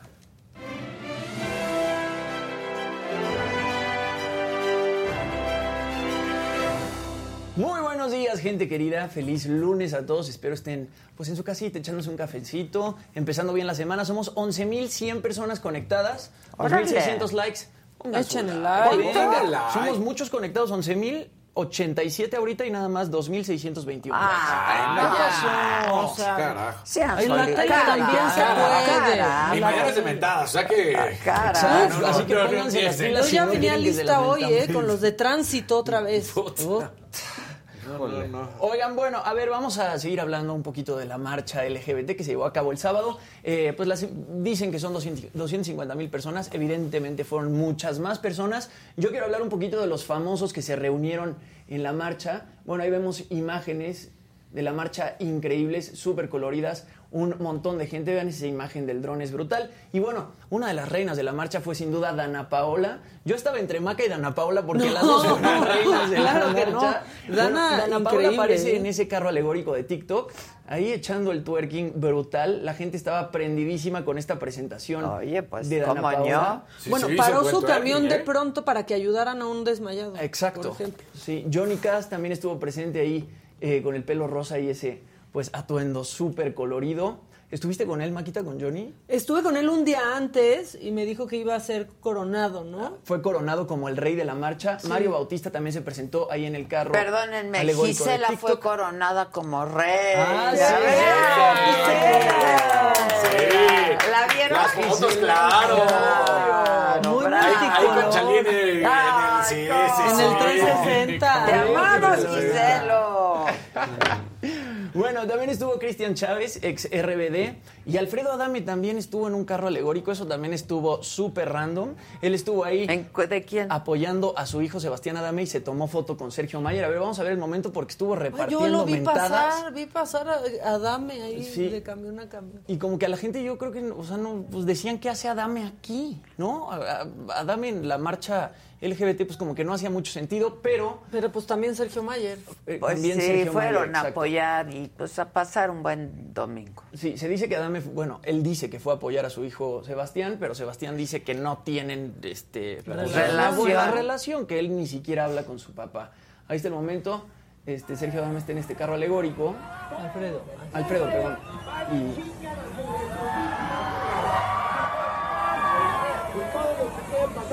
sabe hacer. Ah. Consi- ¿no consideran que Saga, digo, miren la foto, la reina! Gisela, la reina. Eso, La Gisela, reina. la reina. Gisela para la reina gay. Gisela para la reina gay. Sí, Gisela para la reina gay. Qué bonito. Te amamos. Bueno, yo te amo, Gisela. Yo también, Gisela. La saga tiene que estar presente. Sí, es lo que les iba a Sí. decir. Nos tenemos que presentar. Su- Sugiero que el próximo año tengamos El nuestro turibús. camión, ¿no? Aparte ya hicimos eso una vez, ¿te El acuerdas? En turibús el podemos aniversario de Saga. transmitir desde ahí. Nos dragueamos todos. Hasta dijimos a draguear a Jimmy. Tú No, nos dijiste. íbamos a draguear los tres temores. Por eso, pero arrancamos hay y luego que ir, dijiste. hay que ir. Todos. Porque aparte decían, la saga, dale besos a Adela, ¿dónde Qué está Adela? Y yo, onda. "Ay, por ahí andaba, les mando ¿verdad? Mucha gente diciendo de la saga, eso está padre. Sí, está padre. Hay que tener camión la próxima. Hay que la tener, sí, necesitamos un, Vamos a un saga móvil. Oigan, y al parecer este fin de semana le salió caro a Ben Affleck. Le sale caro a Ben Affleck porque este, fue con su hijo Samuel Garner y con J-Lo a ver coches exóticos a una agencia en Los Ángeles que se llama 777 Exotics. Resulta Ay. que Samuel, su hijo de 10 años, se sube a esta camioneta Lamborghini Horus. La camioneta estaba encendida, pone la reversa, se echa para atrás y le pega a esa camioneta BMW. Esta camioneta Lamborghini cuesta más o menos 280 mil dólares. Y bueno, ahí vemos a, a Ben Affleck discutiendo con los empleados de esta agencia. A- al parecer el golpe no fue muy fuerte, pero pues seguramente al ser una camioneta de 280 mil Pues dólares, sí. pues ha de haber tenido que pagar algo. Y pues el niño ahí revisando el golpe. Pero él besito. qué discutía. Es que además no se ve ni espacio, cómo se metió, qué onda. No, a ver, O ¿quién sea, lo...? O sea, ¿Para qué exacto. discutes si Claro, si un niño de evidente 10 que años que tiene que andar en un coche Es diría exactamente. del fin hasta el fin. Exacto. ¿Quién lo hizo y por qué lo hizo? Exacto. Claro. Ahora, eh, el viernes en la noche también, durante un concierto en Los Ángeles, Fer de Maná invita a una fan a subirse al escenario. Resulta que la fan era luchadora o era este, jugadora de americano o algo porque le mete una tacleada al pobre Fer que lo termina este, tirando al piso. Vamos a ver el momento No. porque también fue muy chistoso. Ay. ¿Es fan? Ay, ay, ay, ay, ay, Y tu ídolo ya no aguanta Ve, como antes. todavía hay encima de él. Bueno, por lo menos este, se atacó de la risa, Sí, Fer. exacto, exacto. Bien bajado ese balón. Qué buena onda. Sí, todavía se para Fer y le dice, tú juegas americano, Ah, sí, ¿verdad? ¿Qué te sí, pasa? Lo publica eh, Maná en Instagram y pone, como cuando vas a la lucha Es libre en ella lugar de un llega como concierto". queriendo que él la cargue. Sí, de, me va a aguantar, me va a aguantar. Wow. Ella está emocionadísima y bueno, Fer se lo tomó muy bien y al parecer pues... Esos sí son golpes de realidad que te da la vida, ¿eh? Exacto, Cuando piensas que te van a aguantar y no te aguantan. Oigan, bueno, y este sábado Sir Paul McCartney se presentó en el escenario principal del Festival Glastonbury, el más importante del Reino Unido. Se juntan más de 100.000 personas para ver al ex Beatle, quien hace unos días cumplió 80 años. Y la verdad es que ver su vitalidad y ver lo bien que la pasa en el escenario a los 80 años es increíble. Eh, se hace esta presentación que es eh, muy icónica porque canta junto con John Lennon. Cantan I've Got a Feeling y justamente lo hacen como en un dueto. Esto lo logran por efectos visuales que hace Peter Jackson, quien es el director del Señor de los Anillos, y además este momento también es icónico porque canta My Valentine, se la dedica a su esposa Nancy que estaba en el público y pone en la pantalla Johnny a Johnny Depp. Entonces eso este, pues fue un momento ahí como bastante fuerte en Glastonbury. A algunas personas les gustó, a otras personas no les gustó, ¿no? Que de repente pues incluyera a Johnny Depp en su presentación, que quizá nada tenía que ver con Glastonbury y pues sí como que politiza un poco el momento. Muchas personas se quejaron, pero bueno, eh, Paul McCartney lo hizo brutal. A los 80 años sigue siendo pues una superestrella. ¿no? Y en el escenario sigue moviendo igual y sigue cantando igual.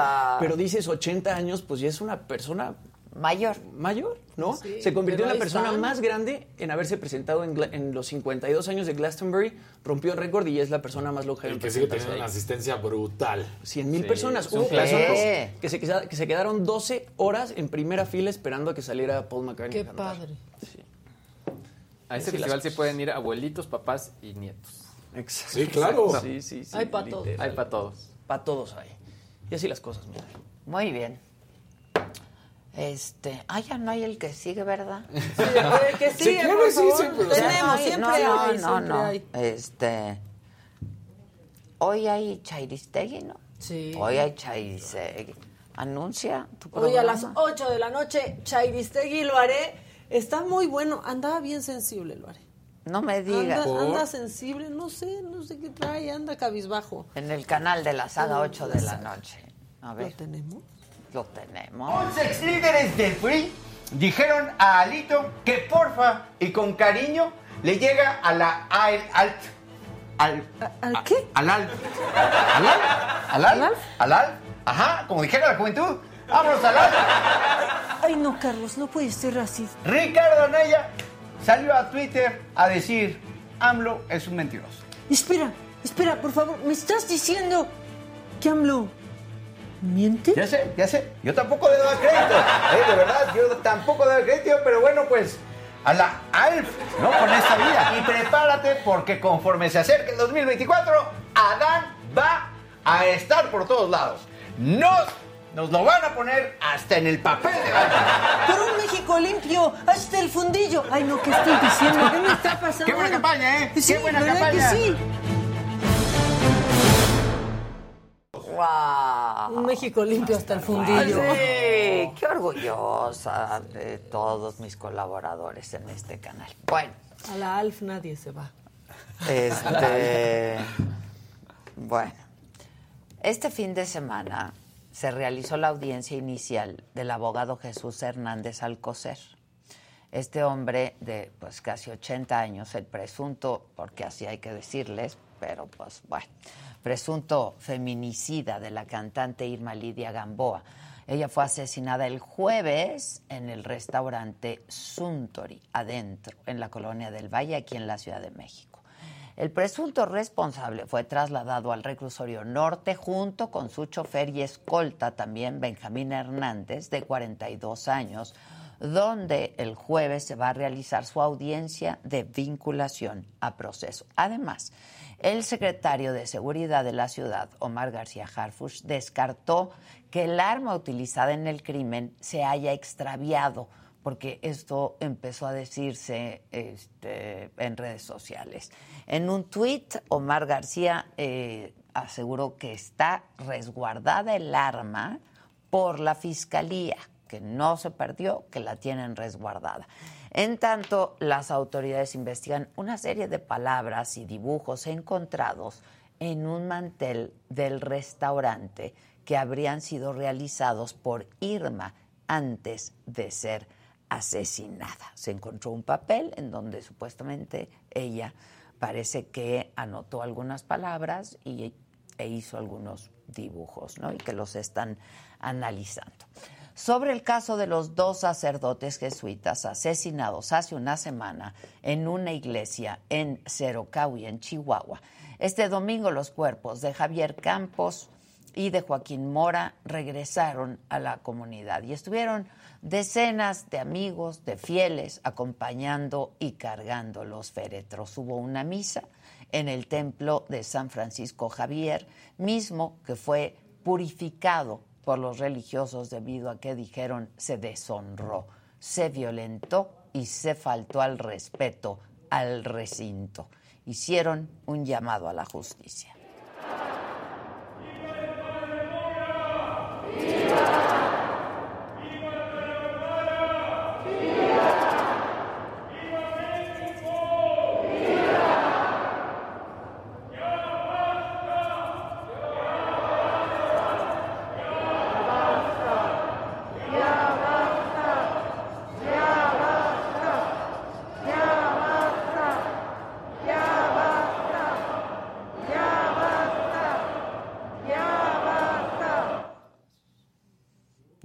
Basta, decían en un templo, ¿no? Ya basta. Y de los balazos. Sí, o sea, tal cual decía que ya eran, ya no alcanzaban los abrazos para tantos balazos. Es que la frase muy fuerte. ¿no? Este, bueno, y este domingo un ataque contra policías de la Fuerza Civil en Nuevo León, seis elementos asesinados, fue en un enfrentamiento con criminales en la carretera Lampazos, Colombia, y esta mañana el presidente habló del tema. Sí, lamentablemente se presentó esta emboscada, ya se está eh, apoyando, organizada, se debe de tomar en cuenta que esto se presenta en el municipio de Anáhuac, es en la frontera, muy cerca de Colombia, la franja fronteriza de Nuevo León, limítrofe con Nuevo Laredo. Bueno, y en temas de salud aquí en la Ciudad de México inicia la vacunación ya finalmente contra eh, COVID-19 para niños de 5 a 11 años. El gobierno de la Ciudad de México ha aclarado que recibió un primer cargamento de 96 mil vacunas, así es que van a comenzar con los niños de 11 años de edad y aquellos también están incluidos aquellos que cumplan 11 años este año, que estén por cumplirlos, pues. Eh, para información de sedes y horarios eh, hay que ingresar a la página vacunación.cdmx.gov.mx. Y este fin de semana, es que 96 mil vacunas pues son insuficientes. Claro. En plena no es nada. Y en la ciudad a la Ciudad de México, la gente que les va a llegar a los otros. Bueno, el fin de semana los morenistas que aspiran a la candidatura eh, presidencial, o sea, las corcholatas, ya lo, nos contaba Maca que estuvo ahí en Monreal, estuvieron en Madero, en Coahuila, a este otro evento de unidad pero hubo como algunos mensajes velados entre ellos. El primero en tomar la palabra fue justamente el senador Ricardo Monreal. Habló de que no debe de haber exclusión. Esto es parte de lo que dijo. Se requiere abandonar la intolerancia, la, la exclusión y se requiere abandonar el dogmatismo y el sectarismo. Y luego el secretario de Gobernación, Adán Augusto López, fue quien tomó la palabra y dijo que estar en el evento no se trataba de un asunto de sumisión o rebeldía. Él lo explicó así. Aquí no es un asunto de sumisión o de rebeldías, es un asunto de entender lo que significa la cuarta transformación de la patria y es de estar solidarios acompañando a Andrés Manuel López Obrador. Bueno, enseguida habló la jefa de gobierno de la Ciudad de México, Claudia Sheinbaum, quien retiró, eh, perdón, reiteró la necesidad de estar unidos, pero aseguró que la unidad se hace con base en la lealtad. Pues sí, se mandaron mensajitos unos a otros. Bien. Se hace con base en la lealtad, en las ideas, en los ideales, en los anhelos del pueblo de México. Y ahí está la unidad de Morena con el pueblo de nuestro país. Eh, ronca, ¿no? Después del COVID. Sí. Sí.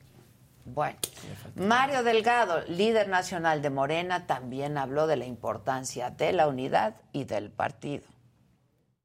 Que los otros sean nuestro espejo para que descubramos que somos compañeros fraternos de una causa común. Que siempre suman, que siempre sumen y nunca dividan. Que caminen sin brincos cuando el piso esté parejo. Bueno, el ausente en esta ocasión fue Marcelo Ebrard, este, porque pues sigue recuperándose del COVID. En la oposición, el panista Ricardo Anaya sigue sacando videos semanales donde critica al presidente López Obrador. En el de esta mañana, todos los lunes los publica, criticó su estrategia de abrazos no balazos. El pueblo ya se dio cuenta de que la economía está de la fregada y que todo cuesta más. El pueblo sabe que este cuento, esta estupidez de abrazos no balazos, es una verdadera aberración que nos tiene cada vez peor. La división y la mentira son dos alfileres que hoy sostienen a Morena, pero se van a caer.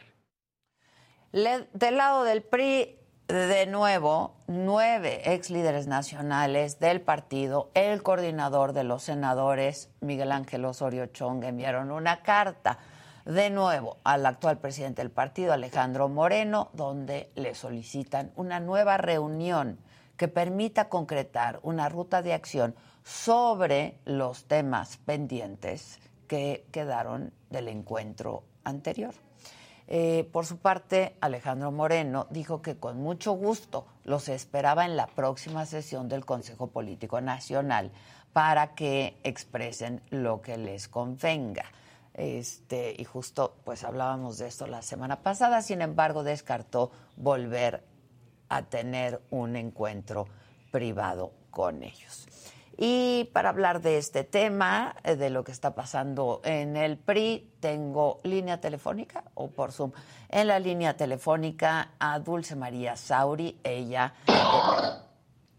ella es expresidenta nacional del PRI. ¿Todo bien, Dulce María? ¿Cómo estás? Buenos días. Adela, desafortunadamente no. En la salud personal, por segunda ocasión, contagiada de COVID. No me digas. Y de hecho es la primera llamada que tomo hoy después de una semana totalmente punchada. Híjole, te dio fuerte. Eh, me dio, vamos a decir, como está dando ahorita, eh, eh, cansancio, debilidad eh, en general, fiebre, bueno, no fiebre, sino 37 y medio, mucha Ya. tos, etcétera, etcétera, ¿no?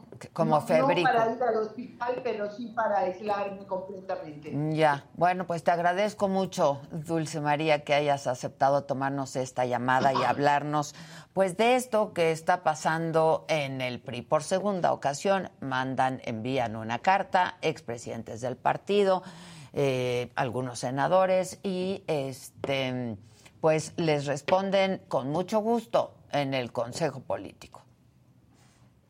A ver, mira, yo quisiera antes la, eh, hacer cuando a suscitarse situación y después del evento del 5 de julio pasado, yo, yo eh, establecí, un- un- vamos a decir, un- una opinión básica, que bajo ninguna circunstancia podía generarse un pleito por la dirección, por la dirigencia nacional en esta situación y en este contexto.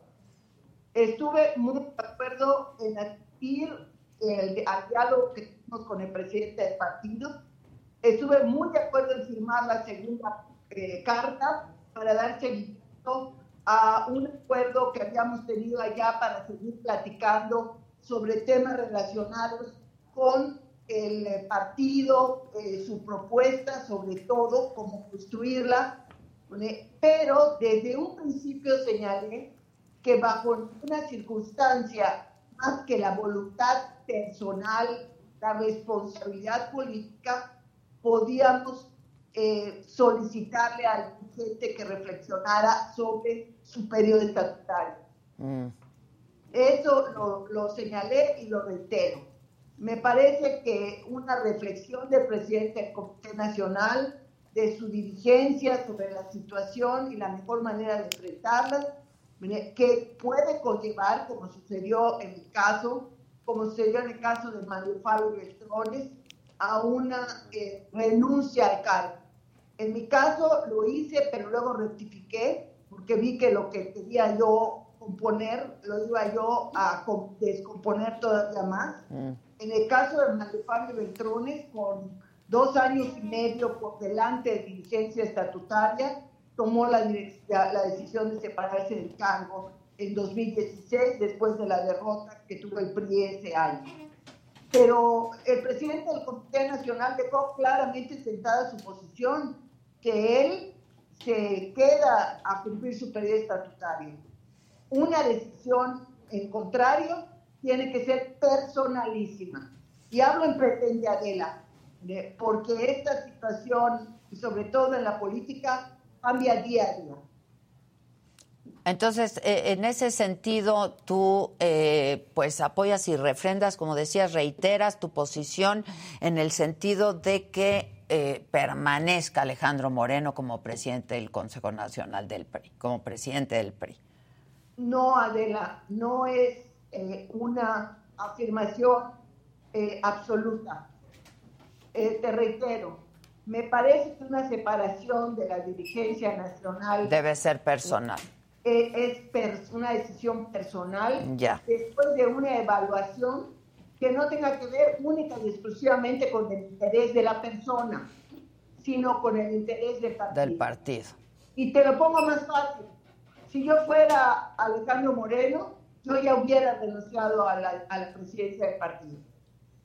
Bueno, como se ha registrado anteriormente en la historia del partido, lo decías tú, ¿no? No Así tienes es, buenos Adela. resultados, pues este, como por dignidad política, digamos, cosa que luego de pronto este, es muy escasa. Eh, pero si él decide no irse, hay que respetar esa decisión, es lo que tú es. dices. Ya. Yo soy de esa opinión porque no me parece que al PRI ayude en absoluto una disputa por la presidencia del Comité Ejecutivo Nacional. Ahora, este, ¿qué posibilidades tiene eh, de rectificar el camino el partido que evidentemente pues no, no lo ha hecho bien con, estando al frente Alejandro Moreno? Ese, esa es, yo creo que el cuide de todo este asunto, ¿no? Quienes piden su renuncia, etcétera, etcétera. Eh, él dice que no se va, que se va a quedar al frente. ¿Qué posibilidades hay de rectificar el camino? Yo pienso que hay que construir camino, Adela. Y construir camino significa tener un proyecto de país que ofrecerle a la sociedad, al electorado mexicano. Hasta el momento, la oposición en su conjunto, pero particularmente el PRI, se ha quedado corto. No ha podido perfilar una alternativa. O sea, el PRI nunca ha sido partido de no Eso se lo dejábamos a nuestros antiguos opositores, hoy incluso hasta aliados. Nosotros, el PRI, ha sido un partido históricamente de propuestas. Y esas son las que todavía no surgen con fuerza. Eh, eh, hay un relato, vamos a decir, hasta cierto punto desarticulado de acciones que tendrían que recuperarse, pero no acciones que hay que crear, que hay que impulsar para poder no solo competir en 2024, sino darle una alternativa de futuro al país. Que de eso se trata al final de esta historia, ¿no? Este, de dar una alternativa al país y que haya una oferta. Pero. Tota-, totalmente de acuerdo con eso. Alternativa de país, oferta que le dé esperanza a, a la gente de que de veras podemos vivir de una manera distinta, vivir una vida libre de violencias de todo tipo, tener expectativas de mejor eh, crecimiento económico, de mejores ingresos familiares, de un mejor futuro para nuestros hijos nuestras hijas. Ahora, este, Dulce María, tú has sido pues una toda tu vida has estado toda tu vida profesional en el partido. Yo he comentado con distintos actores, ¿no? que este es el peor momento del partido Vamos, ni siquiera cuando perdieron la presidencia estaban tan mal. A ver, Adela, te recuerdo el refrán, más tiene el rico cuando empobrece que el pobre cuando enriquece. Y el PRI es como el, rico de antaño, todavía tiene, aunque está pobre. Mm. Pero como en otras ocasiones, el paso número uno es reconocer la situación para poder empezar a hacer las cosas que se necesitan. O sea, no somos partido en el gobierno en 30 entidades de la República. Solamente dos ahora y cuando entre el gobernador de Durango tendremos un lapso de alrededor de 10 meses en que sean tres, porque vienen elecciones Coahuila y Estado de México. Exacto. Esa pérdida de espacios territoriales, desde mi perspectiva, es lo más grave que está enfrentando el PRI. Es su realidad y a partir de esa realidad tiene que empezar a recuperar espacios en el territorio, en los municipios, en los estados. Esto se antoja utópico en este momento. Pero si no se hace eso, simple y llanamente, desde el punto de vista de la estructura partidista, no hay futuro. Este, ¿y crees que se está reconociendo este diagnóstico que pues a todas luces es más que evidente, ¿no, Dulce María? Hay un reconocimiento de este diagnóstico porque de pronto te encuentras con que quieren dar unas cifras, pero no, pero tenemos esto, pero tenemos lo otro, o sea, inimaginable que en este país el partido tenga dos gubernaturas, ¿no? Por su historia, pues a ver, eh, sí hay, pero para entender, explicarme mejor. Este es un proceso que no admite milagros. Lo que requiere es trabajo, mucho trabajo, trabajo humilde, trabajo dedicado, trabajo que no se va a ver posiblemente ni siquiera en los siguientes procesos electorales de esos estados. Tener también la humildad de, de aprenderle de nuestros adversarios, los que nos quitaron el poder. Sí. Ellos no empezaron de arriba a abajo, empezaron de abajo. Empezaron de la periferia hasta llegar al centro. Eso es lo que le toca al PRI hacer ahora. Cuando digo entender y asumir la realidad actual, de eso estoy hablando. Sí, lo entiendo perfectamente. Este, ahora, si el PRI no está unido, pues esto francamente no va a poder ocurrir, ¿no? Esa es una parte muy importante. Ahora, la unidad no es uniformidad. No, no, pero... Y la unidad, menos cuando estamos en la oposición, nunca, pero menos cuando estamos en la oposición, es incondicionalidad el control como medicina, entre comillas, para cualquier disidencia interna que se considere riesgosa, va a conducir, si no se corrige rápido, a la implosión del PRI. No la explosión, sino sí. eh, hacer ¿verdad? o vivir una implo- implosión hacia adentro, explota hacia adentro. Sí, sí, sí, me queda claro. Ahora, este, quedaron temas pendientes, dicen, de esta primera reunión, más allá de la permanencia o no del presidente nacional del partido, que hasta donde sabemos ha dicho y reiterado que él se queda hasta que cumpla su término, ¿no? Pero quedaron temas pendientes. Y e- esto que les responde de con mucho gusto nos vemos en el Consejo Nacional, pues es como decirles, pues no va a haber la segunda reunión a la que sí nos habíamos comprometido, ¿no? Pues es un tanto decepcionante, porque yo creo que más allá del tema de la presidencia, que para mí es un tema que él dejó zanjado desde el final de la primera reunión, había todo un catálogo de asuntos que nos gustaría comentar.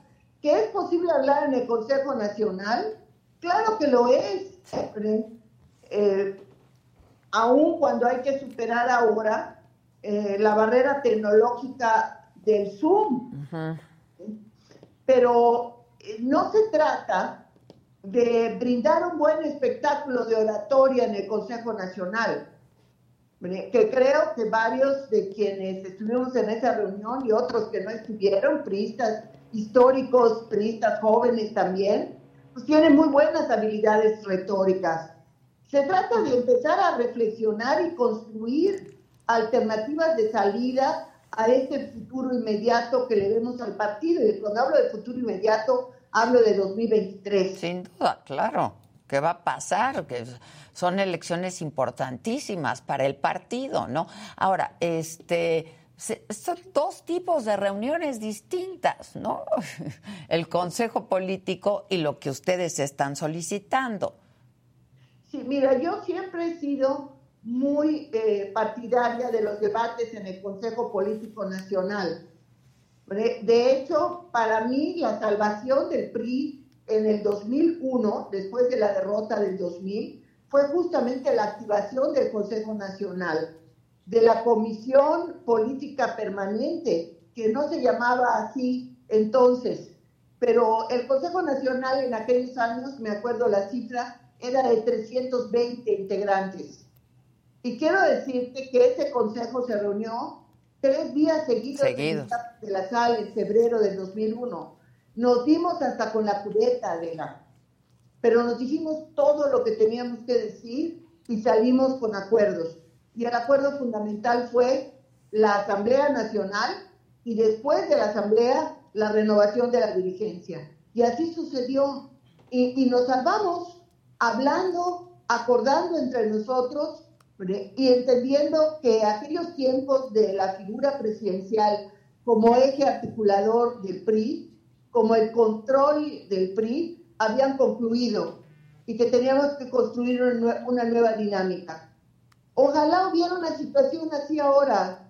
Yo lo desearía, porque sé que solo hablando entre los priistas y tomando decisiones entre los priistas, podemos salir adelante.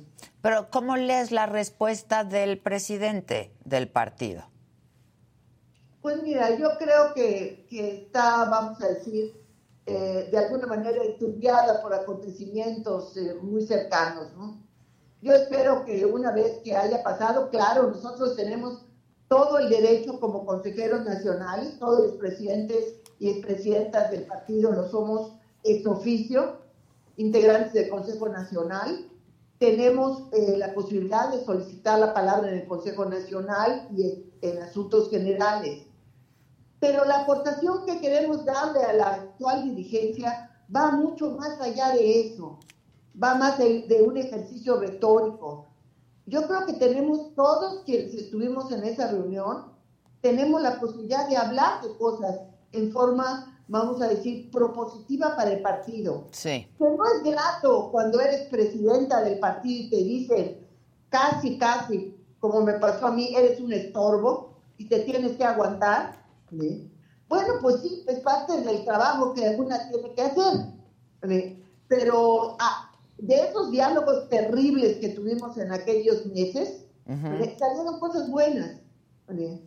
Y, y yo estoy segura que es nuestro único instrumento, el instrumento del diálogo, el instrumento que propicia el acuerdo político. Porque solo del acuerdo sale la unidad, esa que sirve. La otra nada más sirve para hacer declaraciones y, y demás, pero no sirve para la acción. Ya, ahora, eh, ya lo comentábamos, el próximo año hay elecciones, Coahuila, Estado de México. El PRI, pues evidentemente lo que quiere es eh, pues quedarse con estas dos eh, gubernaturas. ¿Lo ves posible como está la cosa ahorita? La verdad es que ya no falta nada, ¿no? De que lo veo posible, claro que lo veo posible. Me, me parece que en los dos estados hay un prismo organizado. Un prismo que ha tenido eh, oposición en, a nivel local. Los gobiernos de los estados siempre han sido del PRI, pero sus capitales, sus ciudades más importantes han sido gobernadas por oposición al PRI y el PRI ha sabido construir alternativa para poder nuevamente ganar. Entonces, yo que lo veo posible, claro, que lo veo difícil, desde luego, Muy pero difícil. que lo veo vital para el futuro inmediato del PRI, sí. Pero esa es la palabra, vital, ¿no? Este, verdaderamente ya si pierden estas gubernaturas, pues ya el PRI se acabó, ¿no? Digamos que como lo conocimos a partir de 1929, No. eh, ¿conservará el registro? Eh, Sí. ¿Por cuánto tiempo? No lo sé. Híjole, sí, bueno. Oye, eh, Pero, pero, a ver, Adela, aquí hay que ser eh, no optimistas y racionales, sino tener un optimismo razonado. En 2023 es absolutamente posible competir y ganar las elecciones de Coahuila y del Estado de México.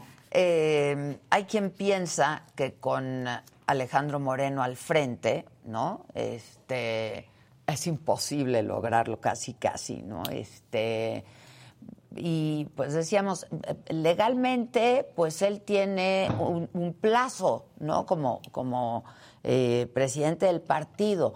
Pero también he leído por ahí que hay quien habla de algunas otras vías que podrían ser legales para procesar su dimisión. Tú, tú sabes de esto y estarías a favor de que se hiciera No, no, no he eh, una declaración del senador de Ochón, pero no sé en esas vías legales.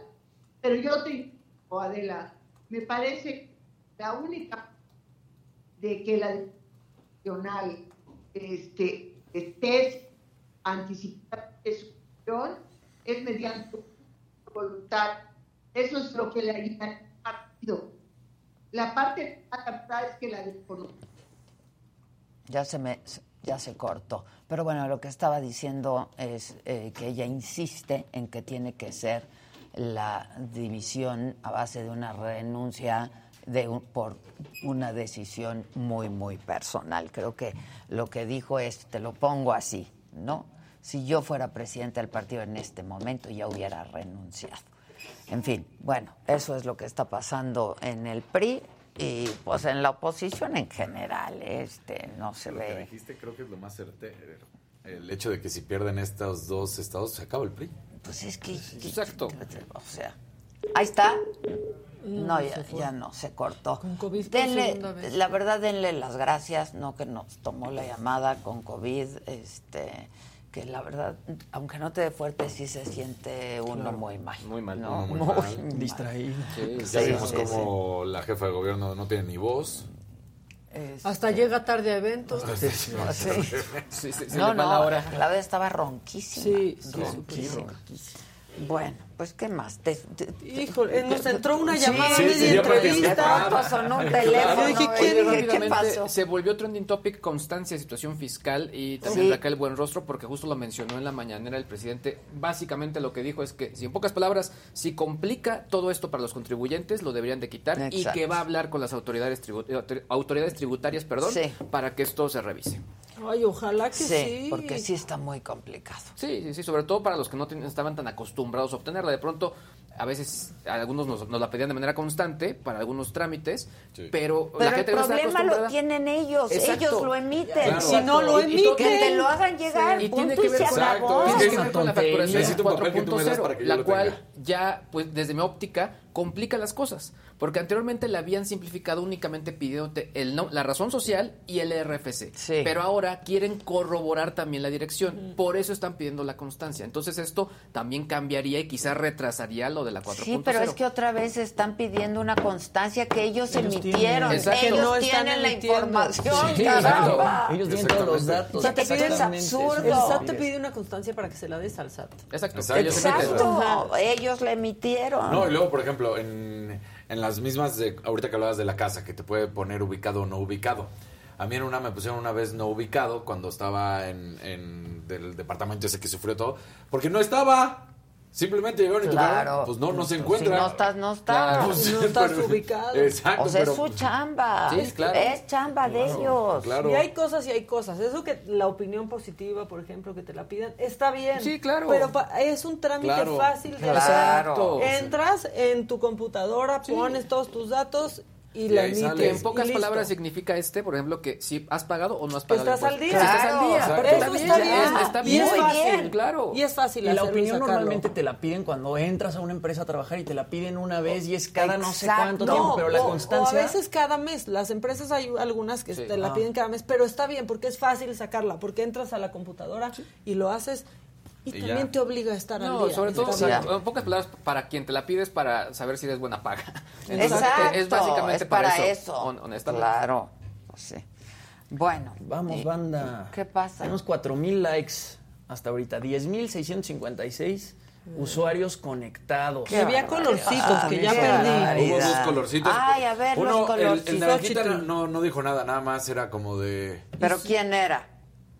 Y ahorita No en azulito, sabemos. Xochitl degollado, muchas gracias, no dijo nada, nomás se cayó con una con una lanita y pues se le agradece a Xochitl. Sí. Gracias, Xochitl. Lanita. Y luego por aquí en el chat estaban diciendo, 2.200 pesos, ¿cuántas despensas se compran? Pues no, justo una. Sí. Para una. cómo están las cosas. La una. inflación ahorita. Se compra una. Pero además, a ver, yo sé que es difícil incluso comprar una camiseta de dos, más de dos mil pesos, pues sí es complicado, pero que no le digan que le costó. Exacto. Eso es lo la que cuestión estamos era la de comparación que se decía ¿no? que era de 600 dólares cuando no. no, era de 600 dólares. No. No. es que se estuviera diciendo, ay, es gratis Y comprar. yo creo que no. hasta es más barata.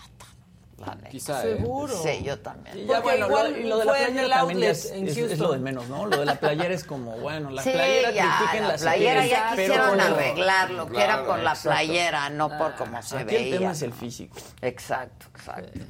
Bueno, ¿qué dice Seguro. la gente? La compró en el outlet en Houston con su hermano, le salió más barata todavía. Claro, ¿Qué dicen? claro. Este, Eh, que quieren una saga con los cuatro fantásticos y otra con Susan y con Gisela. La vamos y a otra con, tus hijos.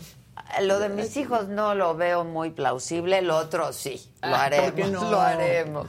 Pues no están y uno vive en un Sí, lugar está y otro en siempre están en diferentes. Este, Un verdecito, dice Magali López. Vamos, banda, falta menos para los 6000. Saludos a todos en el estudio y a la banda. Gracias, Magali. Muchas gracias. Un beso. Este, Oiga, ¿y vieron que en el Machaca Fest se sintió mal Belinda? Sí. Sí. Se sintió Se estaba mal que- desvaneciendo, le estaba dando Sí. el váguido por el calor. no me digas, Sí, el golpe de calor. Sí, Sí. de repente se sintió mal, este, se tuvo que salir tantito, ahí estaba su mamá, como que la reanimaron un poquito y luego ya volvió a salir y, y todo bien con Belinda. Ah, También se estuvo presentando Paulina Rubio, estuvo bueno el Machaca. Y subió Había a Jay de la gente. Cueva en pleno desmayo, subió a Jay de la Cueva a cantar Belinda. No, no, pero Belinda Sí, es increíble. Belinda. O sea, Belinda no tiene que estar sacando como música constantemente No, y sigue ahí la gente por sí, Belinda. sí, Es como Anaí, ¿no? Exacto. Claro. O sea, Anaí ahora es que ícono. cantó después de cuánto tiempo y enloquecieron todo mundo. También que rola tan icónica, ¿no? O sea, Que si otra vez no vamos a saludar a... Pero a Budocen. Hola. Shidoshi. Te, salu- te saludamos Sí, con te mucho saludamos. Pero el grado que causó... Saga con las mamás presentan, ¿es el próximo qué? Ah, la semana que entra. No, O es el próximo jueves. Es este jueves, ¿no?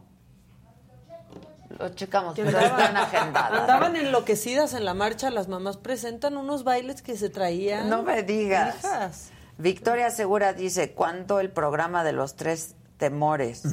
Estaría súper un programa con el club de Toby y temas varios. Lo haremos, lo haremos próximamente. Como miembros al aire, pero divertidos. Saga con... Pero con prepa.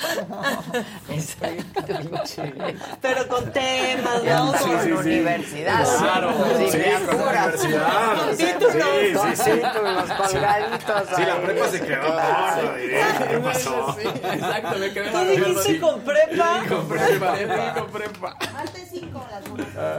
¿Qué día? Martes 5. O sea, de mañana en... De mañana en noche. en El martes 5 van a estar con nosotros las mamás presentes. El jueves los Shark Tank. El jueves que entran los Shark Tanks, ese los nuevos Shark. Tanks. Va a estar bueno, los tiburones, ¿no? Va a estar divertido. Pues así estamos. Oye, ya estamos en comerciales. eh, eh, hicimos un- una nota explicando todo el tema de la inteligencia artificial de Google y todo lo que está ahí. Ah, un poco que está medio raro. Que la verdad es que un- uno empieza a ver toda la información y sí parece de dimensión desconocida. Así que si le quieren echar un lente, ahí está la, toda la, la información. Todo lo que se está discutiendo de inteligencia artificial. Lo que pasó con Google, lo que les había comentado hace unos Sí. días también de Microsoft. Y sobre todo lo que está por discutirse ahí en el Congreso. Ahí está en saga. Ah, muy bien, muchas gracias. Pues este, consulten Saga, que ahí encuentran toda la información, todo lo que necesitan saber. Este... Dicen que ya vayas a Japón y se comen un Kobe beef. Dice Yuta Kimura. que ¿Covid te beef? ama. Ay, yo también quiero ir. Sí, no, qué- me encanta, me encanta, me encanta Japón. Este, Belleza.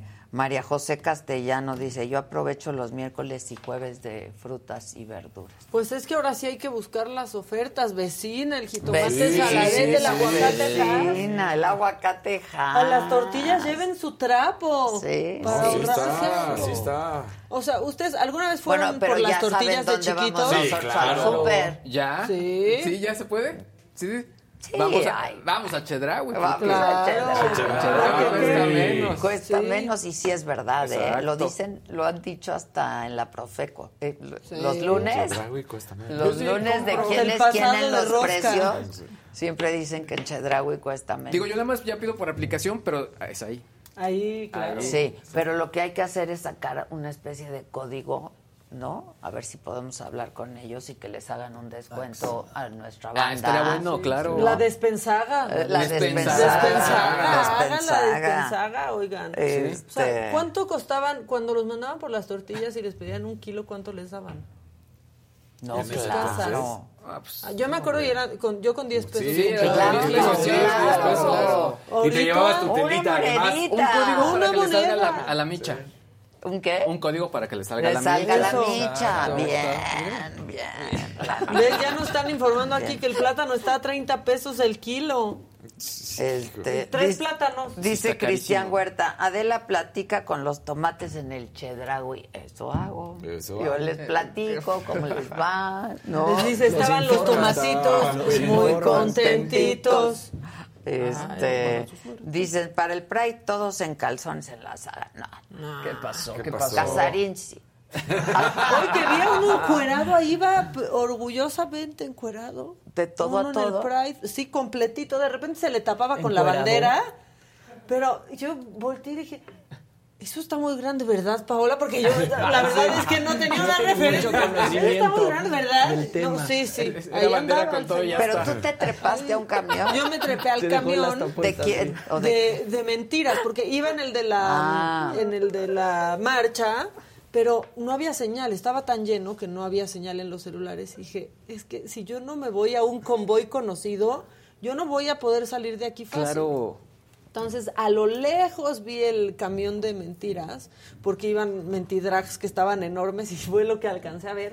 Y me bajé del camión otro y corrí por reforma para subirme al camión de mentiras y ya poder estar ahí como, Ya. pues, en buen puerto, Ah, llegar a bueno, buen pues puerto. ya la próxima en el camión de la SAG. Sí. Sí. Y vamos transmitiendo, tra- llevamos vamos- invitados. vamos trabajando eso, claro. El Sagabus, sí, el Sagamóvil. Sí. Sagamóvil. Y que nadie llegue una hora tarde ni Nada. de eso. ¿qué pasó? No, no, no. Por ahí decían, ¿en qué minutos. país la alcaldesa ha ido? Bueno, pero ¿y si va? Llega a tiempo. Seguramente. O sea, que llegue a tiempo. Oye, dicen aquí, este, con esta recomendación iré a Chedraui. Pues tú fuiste, ¿no? Acabas de ir. Sí, yo, yo ahí hago las compras. Sí. tal cual. Este, Yo en el yo me enteré de la oferta de vinos de Chedraui en la saga. Claro. También me- me- Kevin me dijo que él sí aprovechó la- lo que dijimos hace unos días. Claro, estaba muy bien. ¿Cómo no? Si lo pedías en línea, 32%. Decía que era para frotarse buen. la rodilla, pero... Exacto. Hay que ponerse una friega de alcohol. ¿Compraste para cuánto tiempo? Ay, que, te- que ya no hay. que ya no hay. Que La se agotó. Dice, con- compré como para seis meses. ya no Ya se hay. agotó. no. El huevo está en 45 el kilo, así como vamos en diciembre a 80. No, El tomate está a está- 32.90. No, sí está. Está carísimo. Está carísimo. El Está gas, muy caro. El gas. ¿Ya sintieron? Que en Ciudad Ya Juárez no, hay. Chedraui. Pues no, pero tienen un montón de tiendas. eh. Ya no, es una idiota.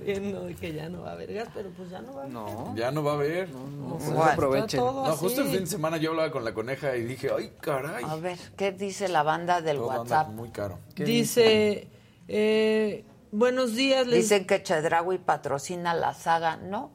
Pero pues, en una de esas, ¿no? No, no. yo estoy No, buscando que todos nos No, patrocinen. Yo lo digo porque es cierto. O sea, y lo dicen los lunes, la verdad. Este. Manden, manden sus, sus mensajes. WhatsApp. 4512 likes, venga. Venga. Mira, eh, por ejemplo, Superchats, colorcito. Mandan un mensaje que dice, Adela, hoy que seguro hablarán de la marcha, porque sé que eres una gran aliada, por favor si puedes comentar que la marcha es para todos. El contingente de PSD lamentablemente no pudo marchar por la falta de accesos y la falta de seguridad para ellos. Es importante que también se les dé espacio. Los amo un millón. Es el contingente de PSD es personas con discapacidad. Ah. Es que, pues No, sí, pues, todos claro. tienen que caber, todos. Todos. todes. La verdad. Pero eso pues, es un asunto que hubieran abordado el comité con la jefa de gobierno Pues para sí, que hubiera claro. acceso para todos. ¿no? Sí, porque y la tienen razón, sí, la verdad tienen toda la razón, por supuesto que sí. Bueno, que te ama Francisco Ramírez. Y lo, lo Sí, repite no, lo- a cada rato. Ya, ya recibimos el mensaje. Ah, Francisco. qué bueno. Yo- yo a ti Contéstale, también- porque sigue y yo a ti sigue también sigue. mucho, ya entendimos. Mañana mandas otros, pero ahorita Exacto. ya te entendimos. Tenemos mensaje recibido. Mira que en Tampico está en 74 la tapa de huevo. No, Híjole, está, está bien caro. está bien caro todo. Y luego ya en diciembre que O vayamos sea, te, a querer hacer el te bacalao. comes dos huevos diarios por persona. Por Por Claro. Sí, ¿No? exacto. Tienes una familia, digamos, de cuatro. Cuatro. Pues No, ya. está carísimo. No, está bien caro. Está Ven, caro. tienen con qué molestar, más allá del hijo. Que por qué hay humo detrás de... No, es mi vape. Oh, no asusten. No ¿qué asusten. pasó? ¿Qué Es El se va para allá, miren. No asusten. Todo está muy caro. En Oaxaca, El casillero. el casillero de huevo en 78. No. Y así ya vamos viendo que en Tampico le dicen tapa, en Oaxaca casillero. Sí, exacto. ¿No? Pues es el casillero, pues sí. Para hacer una comida con sopa, plato fuerte y una fruta al día ya son de 400 a 500 pesos por día. Sí, está cañón. Susana García, muchas gracias, mi querida Susana, por Una apoyar a esta Causa. a esta nueva empresa, a esta nueva empresa. Este, Mira, ¿eh? Maca, si se animan con lo del camión de la saga, cuenten con la impresión del rótulo del Ahí camión está, pues, lo así vamos haciendo. Vamos juntando. Vamos juntando. Toma nota, mamáquita, está. toma Tomo nota. foto de tu teléfono para que te busquen, porque aquí sí lo tomamos en serio. ¿No nos ayudó alguien del público para las oficinas? Como no, Mario. Sí. Mario. O sea, Mario ya llegó para quedarse. Mario hizo un set. Primero me regaló un mueble y luego ya lo contratamos para hacer un set, ¿no? Entonces le salió muy bien y luego le pedí otro mueble igual al que me había regalado para tener los dos. Entonces, y Mario nos escribió por el chat. Claro. O sea, sí, fue como de ahí salió, de ahí salió. Y que aparte había hecho las oficinas de MTV también, ¿no? Ajá, de Eh, Paramount. Exacto. Exacto. Exacto. Y de aquí Bueno, salen. ¿qué? ¿Quién llegó? Gustavito, Prado. ¿Dónde 83. Gustavito Prado. La Reja de Huevos. La Reja de Huevos. Hola, amigo.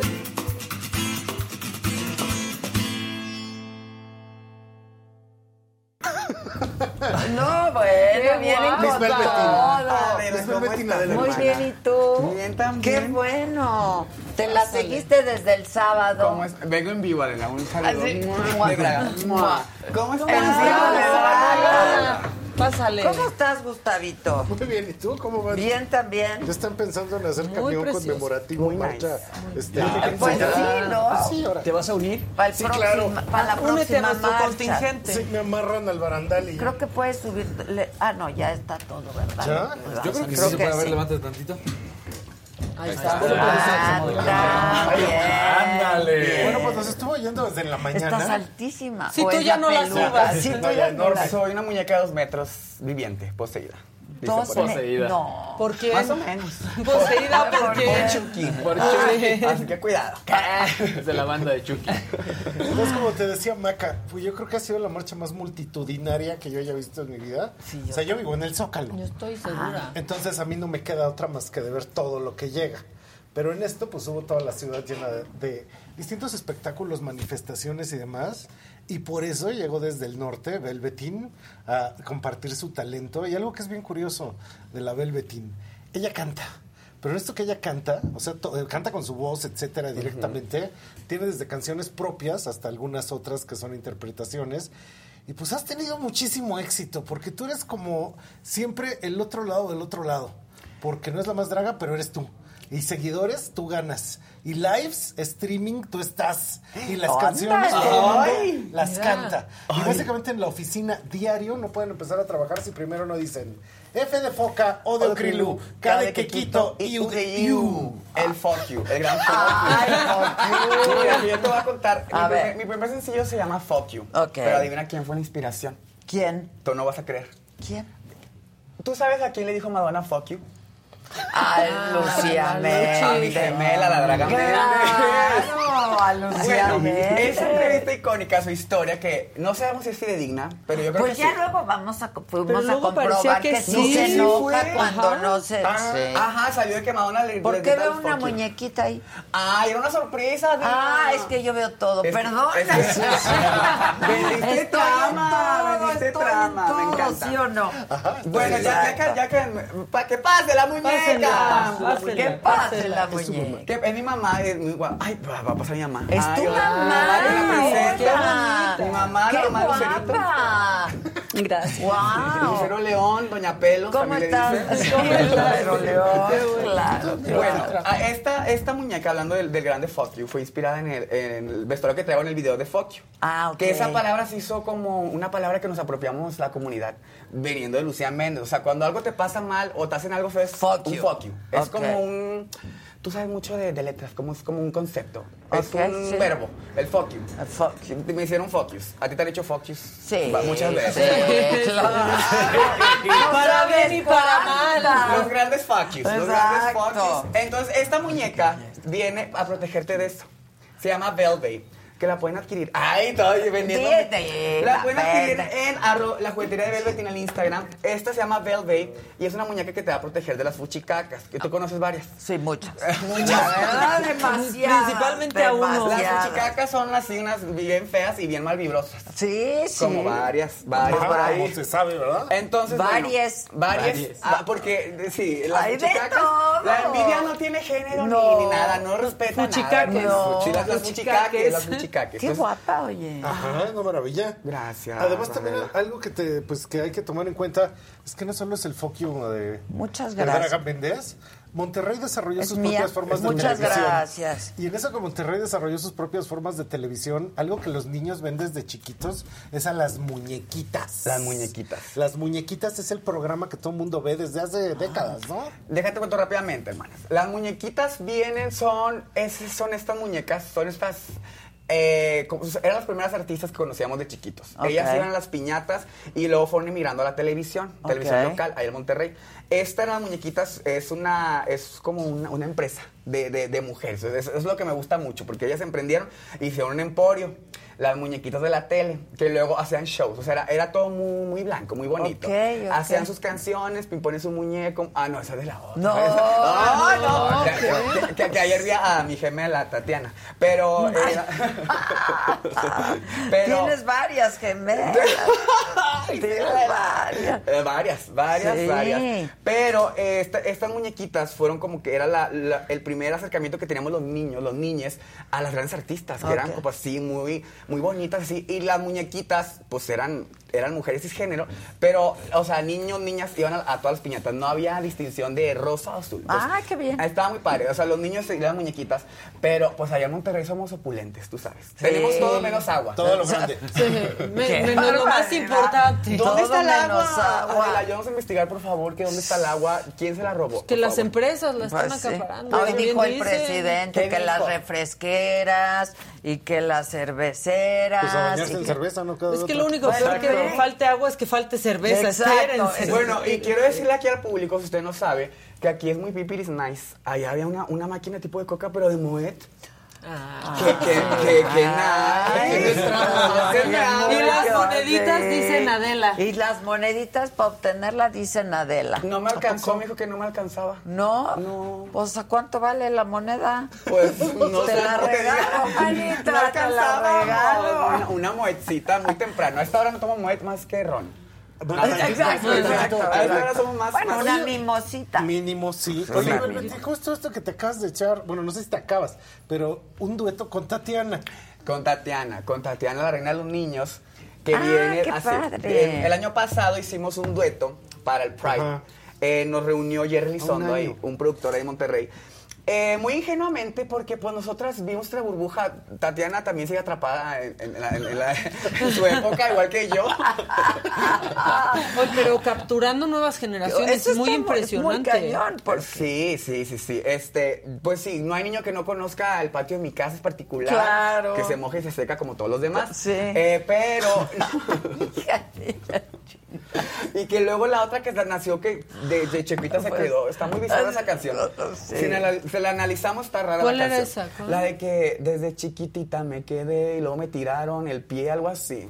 La- así, luego, luego la, Fue, la- fue la- el videoclip de las dos juntas. la estudiamos. Y Ah, sí. están en el mano a mano, vestidas mano a de mano. negro en látex. Sí, Ah, de la, también. era la- ¿Hay fotos de eso? Sí. Busquemos, sí. Nos A ver, reunieron busca. para, para cantar la canción y yo quería algo para el Día de los Niños, porque es Tatiana.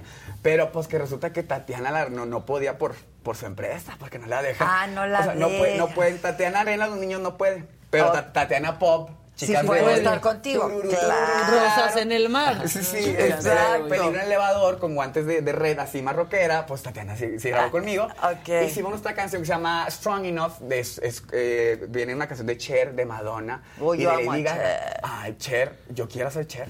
Ah, tienes que hacer che. Vamos a ser Cher. Algún día vamos para allá que. Exacto. Dormimos en hielo para ser Cher. Exacto, hay que dormir en Sí. hielo. Entonces hicimos la canción y pues muy ingenuamente la sacamos y la verdad está muy padre, hermano. Muy bonita, muy todo. Pero pues que se le jalaron los, chong- los, los pelos chinos a la Tatiana así, todos los, los papás de los niños. O sea, nadie se atacó más que los papás. No. Mira aquí. Tatiana. Tatiana. No.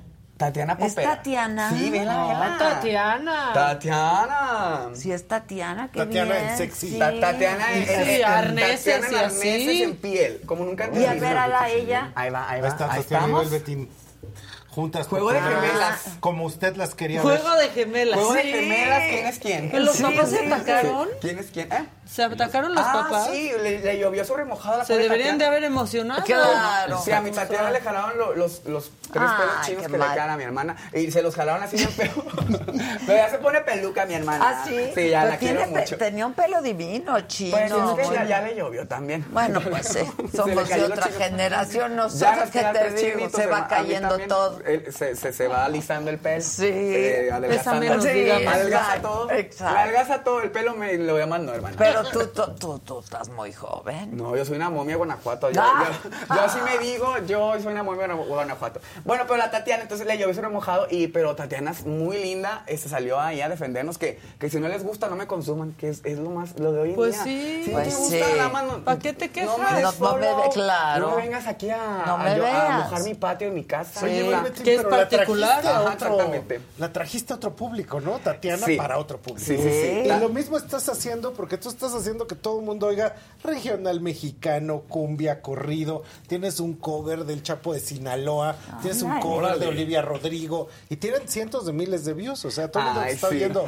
Y con producción propia de sus videoclips. Impresionante. Ay, muchas gracias. Sí, Eh, pues mira, a mí lo que me ha distinguido, yo siempre he hecho música. Ok. Entonces, como que Velvetin logró, fue el medio para hacer música.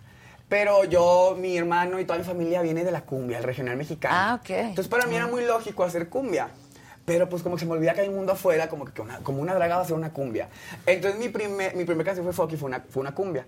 El segundo sencillo viene siendo el cover, un cover de, se hace la canción Le hace falta un beso del Chapo de Sinaloa. Ándale, ¿cómo va? Le hace falta un beso, que me dé una rosa, que me haga sentir como cuando era su novia, que me haga detalles, que me hable de amor, que él conoce bien cómo ganar mi corazón. ¡Ay, Ay, Dios. ¡Qué encanta! Gracias, Adela. Entonces, ay, gracias, Adela. No. yo, yo bien confianzuda, ¿cómo te digo?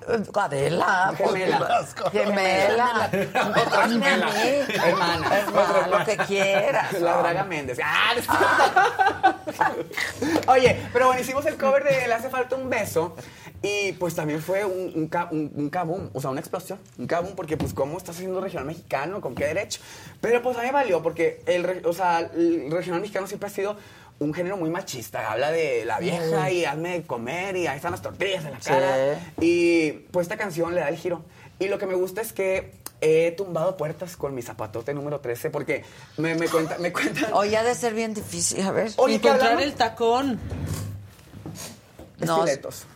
Sí. tú Oye, sí, ay, tú no, déjame decirte que tú, no sé si tú sabes que los gays, bueno, la comunidad, dicen muchos, yo quiero ver el, yo quiero ver qué me Adela por los zapatos. Siempre tú lo que traes puesto es icónico. Entonces, hoy queríamos ver qué traías puesto. Ah, traigo unas este, botitas. Muy modernas. Muy modernas. Muy galácticas, me encanta. Están padres, ¿no? Sí, son modernas, me encantan.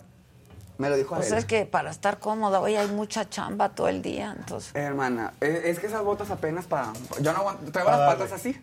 Es que sí. Es que yo dije, casi no me lo va a decir Adela porque no sé si va a llegar viva hoy, pero llegué, hermana. Yo, sí, yo, yo por eso le dije, sentía "Vienes como que en no". vivo, A ver si me lo ¿qué dice? Adela. A ver, casi no me lo dices, Adela. Casi no te lo ya- Ya digo, me lo dijiste te- porque sí, sí, sí llegué. Pero bueno, me hace falta un beso, entonces la produjo eh, el Jair Alcalá, el Monito de Fuego, Jair Alcalá, ganador del Grammy. Entonces, siempre he, tra- Ah. he- he tratado de que mi música tenga ese, ese respaldo, música bien hecha, porque lo, eh, la comunidad se me hace escuchar música buena porque pues nos encanta la... Muy la- profesional, Ajá, todo. Calidad, se merece calidad porque nos encanta mm, de, de- de vez en cuando la, la jotería, el soy la más perra, soporta panzona, no, no, Ajá, no, ajá. to- todas las frases icónicas. Sí. Soporta panzona. Soporta panzona y soy la más y no soportaste. Así so- parecemos Exacto. como un- le- nos estiras y son las frases icónicas de que soporta. Como el muñequito rostro. de Chabelo. Sí, sí, sí, sí, somos. Que muñequito hay, hay teorías conspirativas que yo soy Chabelo detrás de Velvetin. Porque nadie sabe quién soy de, del gran varón O sea, es como de- el de- santo. A nadie sabe quién Nadie es. te ha eres detrás de la visto. máscara. Nadie sabe quién es detrás de Velvetin. Te podemos reconocer con los tatuajes. Ah, ya, nos exhibiste. No sé, no, es que- no, pero espérate, escucha. que, eh, o sea, hay- yo, yo me he mantenido muy eh, separado al gran varón detrás de Velvetin. De, y nadie sabe. Ok, ok. Pero tú vives como de mujer, ¿sí? No, yo me, yo detrás, o sea, el varón detrás de Velvetin es un hombre hetero. ¡Ah, hetero qué! No, eh, es un hombre cisgénero. gran sorpresa, gran twist. No, hombre cisgénero, pero pues Velvetin es una niña. Ah, exacto, exacto. Pero. Una eh, muñequita. Una Una muñequita. muñequita. La muñequita que Una canta cumbia. muñequita. Así que ahorita quiero que leas la carta porque tú lees muy bonito. Ahorita Sí, le ahorita doy lectura. Y eh, pues nadie sabe quién hay detrás de Velvetin. Hay teorías conspirativas que soy Chabelo, que si soy. No te ves, no te ves. No, no, Pues no seas sabemos. Es que nadie sabe quién es. Nadie sabe ¿Tú quién sí? es. No, yo tampoco. ¿No? No. Bueno, y una vez una vez se filtraron mi, una foto mía y, y la estaban vendiendo en Twitter por 100 pesos, bien baratilla. Pero... Ay, no, ya lo hubieran regalado. O sea, ¿Qué para de eso? 100 pesos. Sí. O sea, está, está más cara la muerte. ¿Cuánto dan? ¿Cuánto dan? ¡No, Adela, no! ¿Cuánto dan? Este, y, pero gracias, he tenido la fortuna de crear así una comunidad de, de- de los que me siguen, se llaman mis payasitos, saludo a todos mis payasitos, Ah, en Twitter también la clase Vivir Bonito 69, que me protegen mucho, la verdad, y cuando se filtra una foto van y la tumban y, y- y me cuidan mucho, y, Ah, ok. o sea, es como la película Hannah Montana que a veces se filtra y muy- es como un secreto a voces, y dicen de que, guardaremos tu secreto, O sea, es como Ok. que, saben que soy, pero de que, Ah, qué bonito. Sí, es Ah, lindo, la verdad me han protegido mucho mis payasitos, que los quiero mucho. Pero aparte de los payasitos, igual que Mario Besares, que tiene meseritos, tú tienes tus lecheritos que bailan Mis contigo, ¿no? lecheritos. Que son esos muchachos que... Sí, son, eh, yo tengo, pues mira, de la cultura de las muñequitas viene esto, el show, la botarga, eh, las canciones. Yo tengo mis bailarines, porque todo hay que sacar dinero de la Claro, eso- Sí, lo sé muy bien. Yo ya. Todo hay que vender, todo hay que registrar, todo hay que inventar y yo, yo a personajes todos. Entonces ya tengo mis bailarines, los creé y los desarrollé como personajes. Son los lecheritos, que son es- estos chicos un poco así sexys, como una pompi, que bailan y pues que dan mucha leche. O sea, pues, Ah, o sea, venden ok, leche. venden es un juego así, son muchos lecheritos. Son norteños, ahí hay mucha leche. Ok, ok. Entonces sí, son muy Agua galanes. no, pero leche sí. Hay todo menos agua. Sí, no, la, pero Hay, la hay del mucha, hay mucha homofobia, mucho machismo, pero agua no hay. agua no hay. Sí, sí, Ok. sí, eso sí. Entonces, pues sí, he llevado como que mi música a, a que los lo, todo, todo el mundo, los they, thems, todos canten y me llegan muchos mensajes de estaba una, en una fiesta con unos tíos que súper machistas y ponen tu canción, porque al final de cuentas es eso, o sea, no es como que la está cantando una draga, o sea, mi música es música bien hecha y Para que la ca- todo- para se todos, escuche para todos. para todos. Pero claro. además es música bien hecha, tu imagen es encantadora. A diferencia de ciertas otras dragas, tú tienes cara de enojada, porque a veces están... Sí, es que sí. sí, sí, ¿Cómo o sea, están? O sea, sí, están todo el tiempo y se pintan así como para estar más enojadas. A ver, Entonces la tuya es amable, bonita, simpática. Pues de una muñequita. Sí, Sus parece una muñequita. La cara tengo De casi dos metros. ¿Tú cuánto mides? ¿Tú también eres alta, Unos Adela? 71. Ah, pues no. Ay, No, no, no, pues no. no. Pues no. Ah, Pero, pues no. pero también, ¿eres alta? No, sí, sí. Pues sí, ¿Cu- soy. ¿Cuándo usas tacones? Uso- sí, cuando, pero no uso de más de 10 o 12 centímetros. Pero ¿eh? pues es que ya también ah, es peligroso a veces, porque se nos dobla el pie. No, y porque ya, ay, qué flojera después de COVID, acostumbrada a En pantuflita todo el tiempo. o en tenis, ¿no? O el O en tenis y tenis, leggings. el El tenitacón que le llaman ahora, muy cómodo. Ahora, el, el, el varón detrás de ti Ajá. se dedica a toda la creación de muñequitas. Eh, sí, el, el- el gran varón detrás de Belve es un licenciado en publicidad, entonces por eso Ah. me ha ayudado mucho, eh, he aplicado lo que estudié, Ok. lo que estudié, lo que el dinero que me tiró a la basura, ¿qué? El dinero, el dinero que, que invertí en mi, eh, entonces aplico todo el mío. Para mí, Velvetin es mi empresa, o sea, es mi marca, es lo que he vendido, todo lo aplico, o sea, todo yo lo veo, que ¿cómo lo puedo vender? Porque pues sí, hermano, o sea, es bonito el amor O al sea, arte. sí son los regios también. Sí. O sea, sí Emprendedores. son de el amor al arte emprendedores. es bonito, pero el arte no paga el, el- No, el- el como recibo de dice luz. mi hijo, el arte no es para la tarde. Claro. El arte es para la El arte tarde. no paga el recibo de luz ni estos lujos. Así hermano. es, Entonces- correcto. Entonces, sí, yo siempre cuando hago algo lo pienso en, en cómo lo puedo vender. O sea, los moños los vendo, todo lo que, que- algo que sea muy distintivo para que ya me vean y es Velvetin. Entonces, he creado esta marca como que ven así una, un conchongo, la manga globo es Velvetin. Ah, Mi silueta es muy vendible y ya la hice muy específica y creo que he hecho eso. Entonces, eh, yo, yo era un godín antes. ¿Sabes qué es un godín? Sí, claro. sí. No chingues. A lo mejor No la que tienes no que dar tanta referencia. es esta. La Sí, muñequita. sí, sí, claro. Entonces, Bueno, bueno, pues, Eras un godín. Yo era un godín. Era feliz. O sea, me iba bien porque estaba, tra- trabajaba en, en esta... en ¿Hasta, ¿Hasta hace cuánto ya dejaste? eh, so- salté de- de- del, corpo- del mundo corporativo hace dos años. Ah, apenas. Sí, sí. me- sí, o sea, dicen, emprendí, o sea, en mi negocio, pues mi, mi negocio es Velvetin. Me, me, aventé claro. a emprender en Velvetin. ¿Y qué tal? Pues, pues, Pues sí, re bien, ¿no? re bien, exactamente. Fue como eh, perder ese miedo, porque, digo, hay muchas personas que tienen la ansiedad de, de ser godines, de trabajar en este mundo corporativo. Sí. Y yo tuve la fortuna de, de siempre ser apoyado por mis padres, no mantenida, pero el apoyo. Entonces sabía que... Siempre es bueno Es saber bueno. que tienes el apoyo. Que si me caigo me pueden levantar, o sea, La un, verdad, un, sí. un colchoncito. Oye, y lo mismo que pasa, pues que hay artistas que pues nomás lo del Fonca y no les cae nada más, y hay artistas que nunca están en el Fonca, pero eso sí, Sí. andan, eso sí sí venden y Exacto. esos todo el mundo los conoce. Hay una leyenda urbana que siempre dice, ahora sí esta temporada, ahora sí llega Velvetín a la más draga, a la mitad aparece y nunca aparece. Sí. Y tú vas solita con tu barco. Sí. Entonces tú vas conquistando. Sí, es que hay, es que hay un programa de la que se llama La Más Draga. Reality Lo sé, ya. Sí, ya, sí, ya. No. No, no se ve, o sea, todo el mundo lo ha visto. No, es que dicen en el chat todo el mundo Me- que me andan ella echando que yo va, voy a conducir. va a conducir. No te vi. Ah, está, entonces tú estás en la más draga. Ándale, entonces Ya, tú ya. sí estás. Pues no sé, hermana, no sé. Ándale. Es que Mira, muchos- salió muchos- un destape. Es la corcholata ¿Qué es número entonces? uno. Del beso 5. Alguien aquí sí está y no soy yo, pero ya vimos quién. bueno, ah, chonguitos se mueven. Pero bueno, ya nos exhibieron a todo mundo, pero bueno. La más draga es, es, es un reality show, pues, tú sabes, muy importante. Y yo en la segunda temporada audicioné, pero este, muy, muy mal. O sea, yo iba muy confiadita. Y no. Muy segura de mí Muy misma. segura. Muy segura, porque yo dice, la, la que no es segura no figura. Ajá. Pero me, me, me, me aseguré de más. Entonces me fui muy confiada y hice una muy mala audición. Y pues se, vale aceptarlo. ¿Cómo fue la audición? Pues mira, yo, yo quise ser como que según yo muy conceptual. Iba a vestir a una coneja basada en la Alicia de Países Maravillas. Y luego dije, saqué unos huevos con sangre y luego los aventé. hijo. No, Y Pero luego- sí fue un performance. y luego, y luego saqué una bandera y según yo para de que los derechos y la saqué al revés, no se vio. Ay, no, adelante. Ay, bueno, desastre. aprendiste. Aprendí la lección. Aprendiste, Exactamente. claro. Fue- le llaman el 911 en mi vida, el 911. Ok. El 911 que me pasó a mí.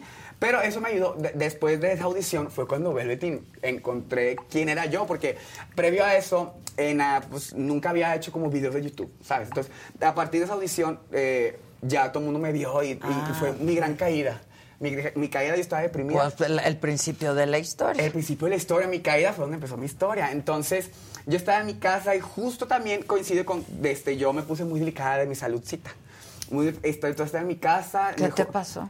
Pues hermana, pues por andar de loquilla, este, pues ahí muy mal. O sea, porque pues no me alimentaba bien, no comía bien, era muy mal rockera, mal pasada, entonces rockera. sí, muy rockera, muy Alejandra Guzmán, muy rockera.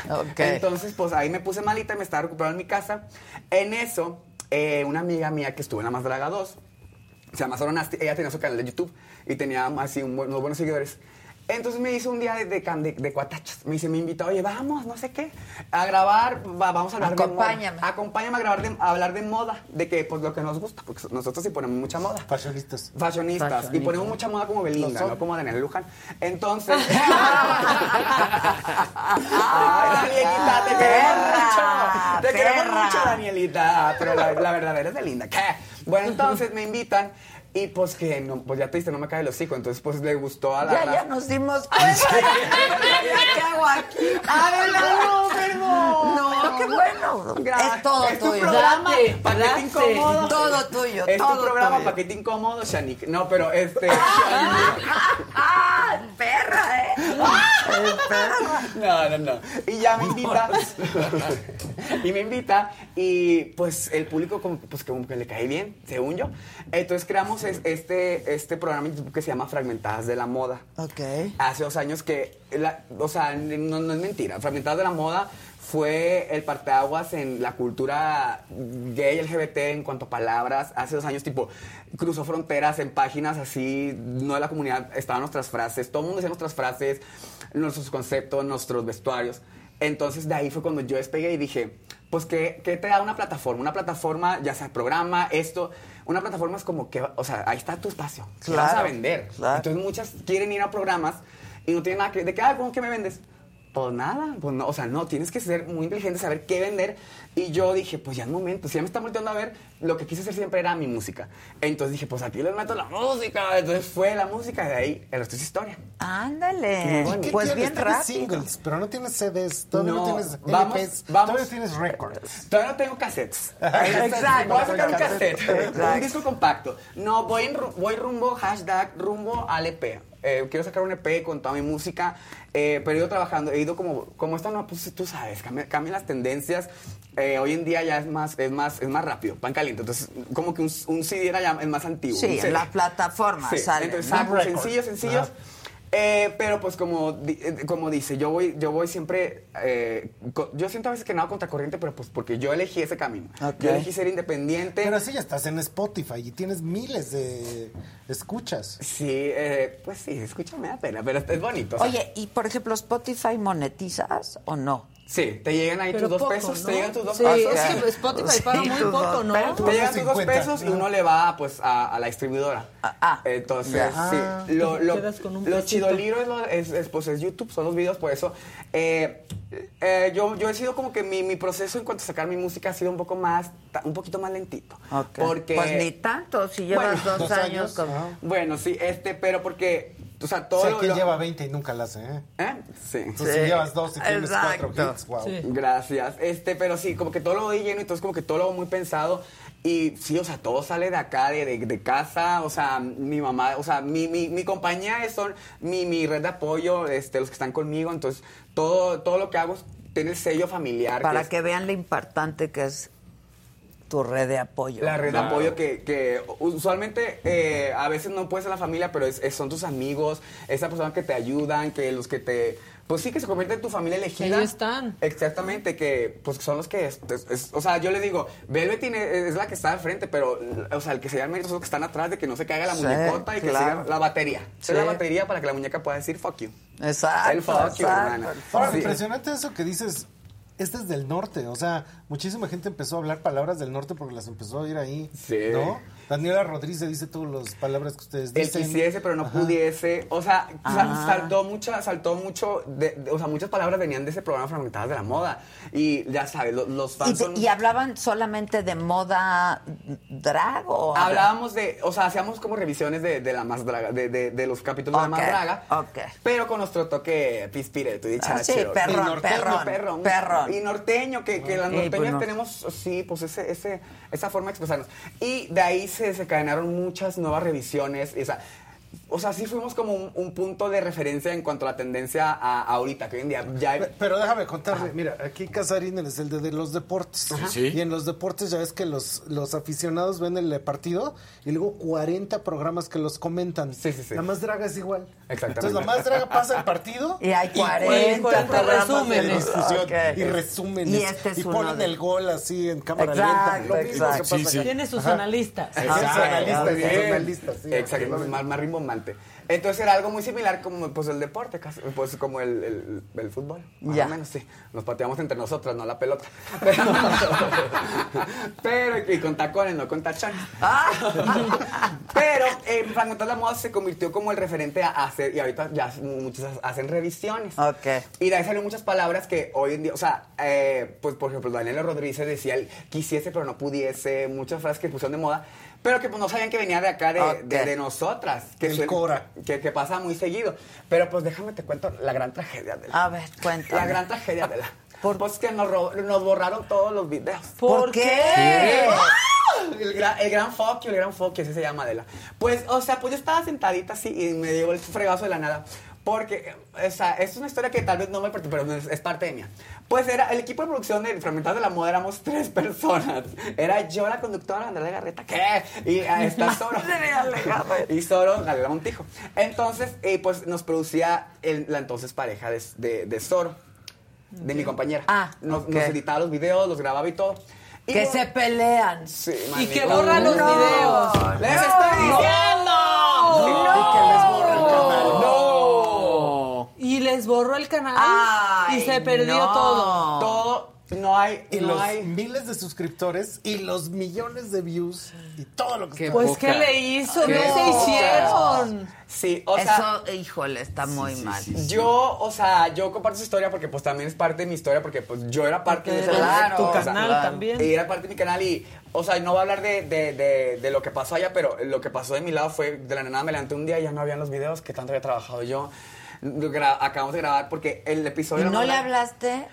Puede ser, o sea, pues no, o sea, era, eh, o sea, iba a ser que, que voy a ganar, o sea, ya lo hecho, hecho está, o sea, ¿sabes? Había maneras de recuperarlos, o sea, puedes mandar, a- creo que a veces con Sí, YouTube y te los ¿no? mandan. Sí, yo creo que sí. Pero como que dijimos, ¿sabes qué? Esto ya, o sea, ya se manchó con ma- malicia, mala vibra. Entonces, como, pues empezar de cero. Entonces, eh, porque sí, o sea, por ejemplo, los episodios de La Madraga eh, salían los martes en la noche. Y nuestra revisión ya estaba el miércoles. O sea, nos, ya, ya, luego, En la noche, nos, la nos juntábamos a verlo juntas y grabábamos y acabamos de grabar hasta las 7 de la mañana. Ah, ok. Entonces Ok. era como que, pues, el trabajo, entonces se cayó, se, se perdió, se esfumó y fue así el, el 9-11 de, lo- de, de la Pues sí comunidad. es tragedia. Tragedia. Sí. Imagínate que me borren estos. El día, el les día- voy, les voy a hacer firmar, ¿eh? Sí, ahorita, ahorita mismo, Adela. Sí, mismo. ahorita, Yo por Susan. eso.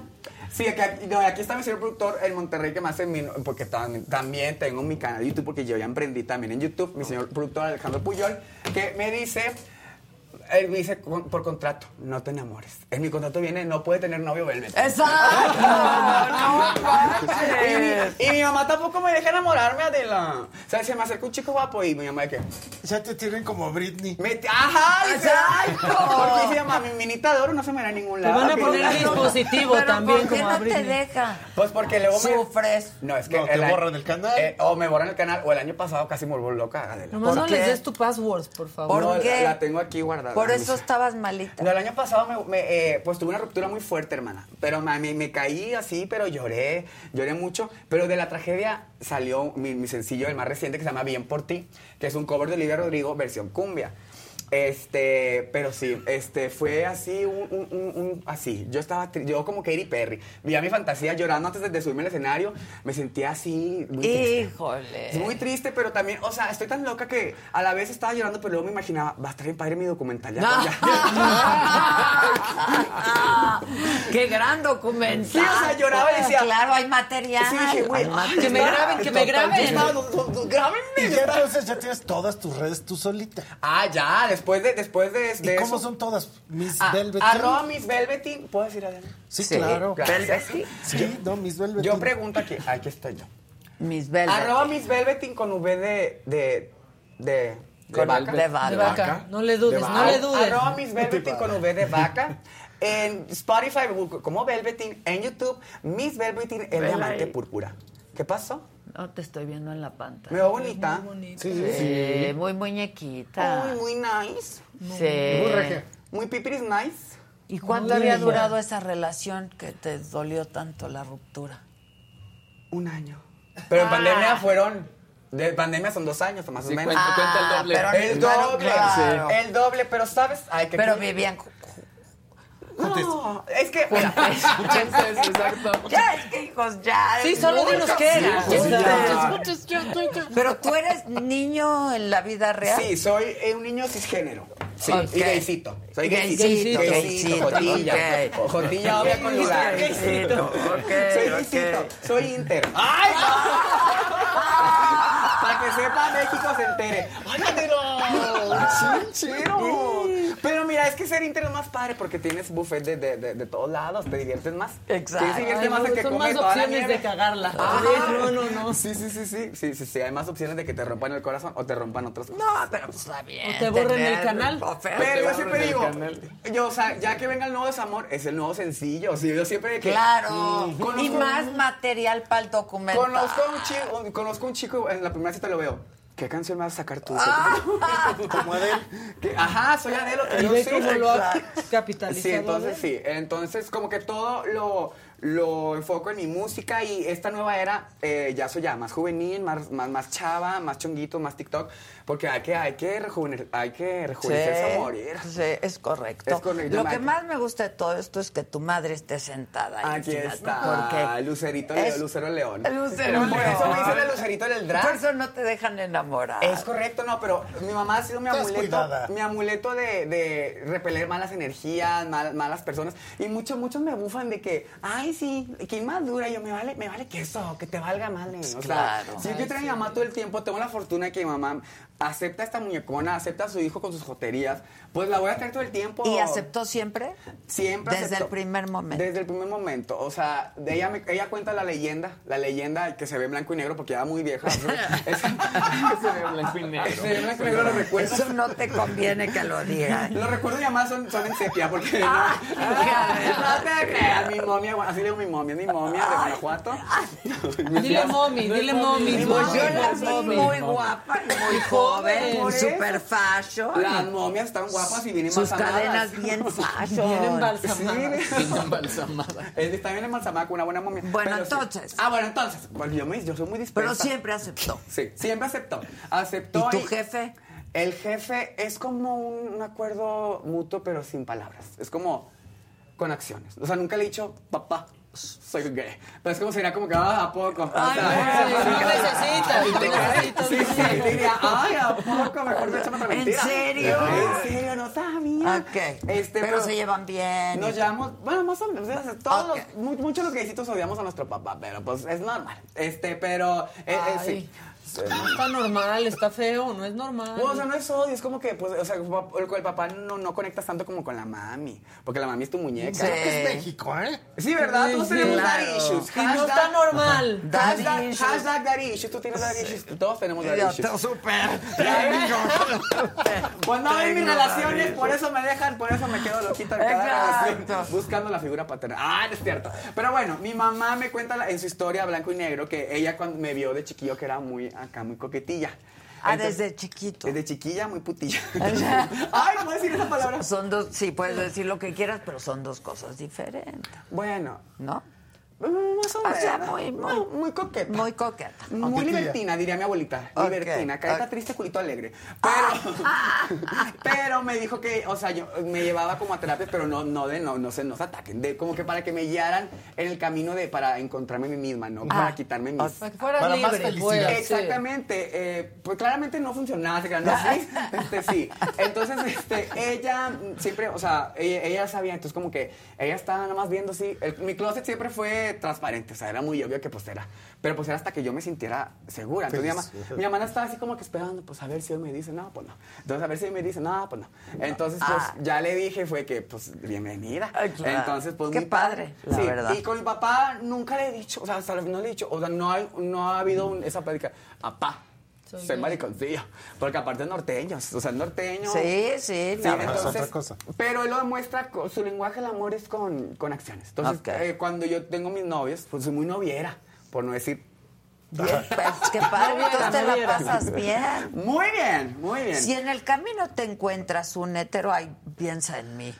Ay, pero tú qué rol eres. Ah, te-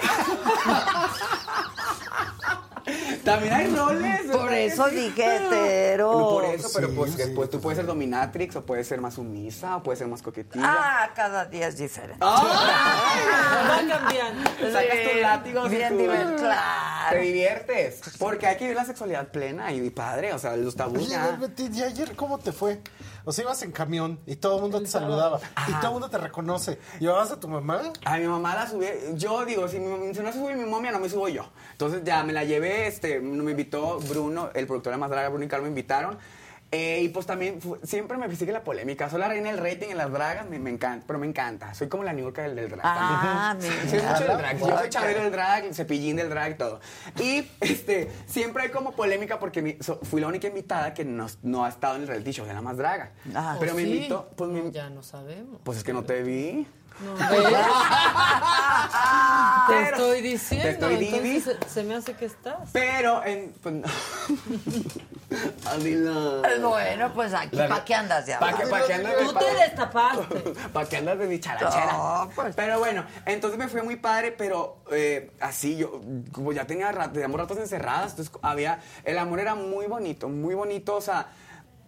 Yo recuerdo años atrás del el drag era eh, Nasta mi mamá y otros cuantos en el bar y ahorita ver cómo se ha convertido en este en este fenómeno, movimiento, la pasión de los fans y así.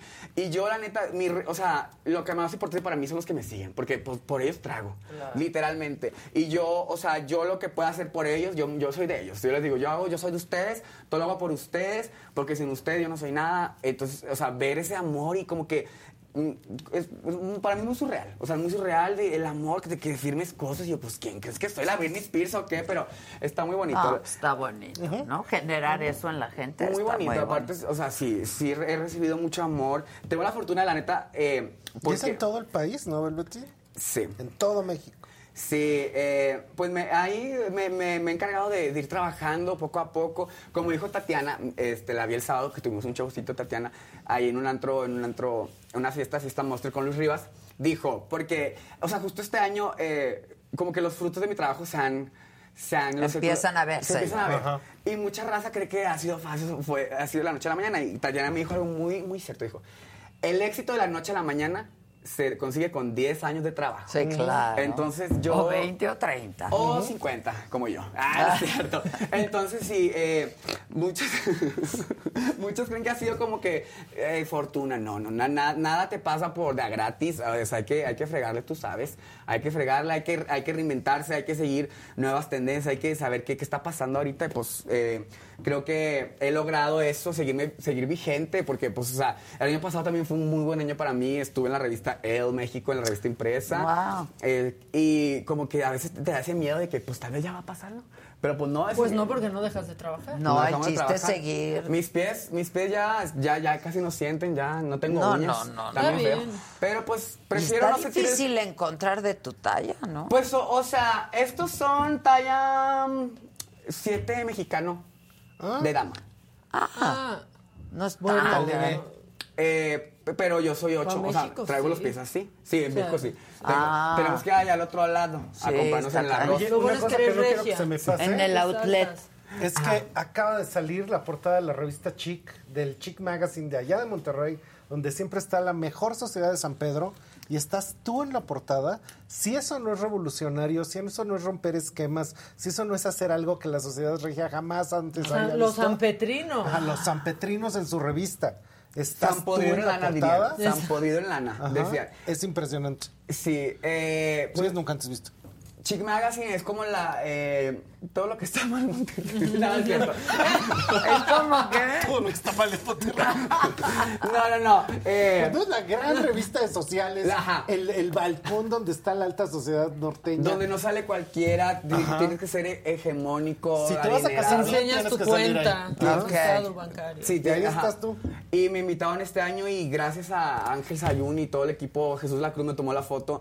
Fue como ese, pues sí, te digo, hago las cosas como, como a veces muy... Oye, yo ¿verdad? veo a mis compañeros así como. Con la boca así como. No. ¿Será real? Ah, ¿Será real? ¿Será inflable? será inflable. Claro, Póngale inflable. esto. Claro. Póngale pausa. ¿Cómo, cómo se cae el hocico de esta? Pues no, no, No, a ya la- no ya- de leer de un- hecho, ya nos vamos. Cuidado de leer con un la mensaje mesa. buenísimo ¿Qué en el chat que dice, si las mañaneras fueran a esa velocidad durarían cinco minutos. Claro.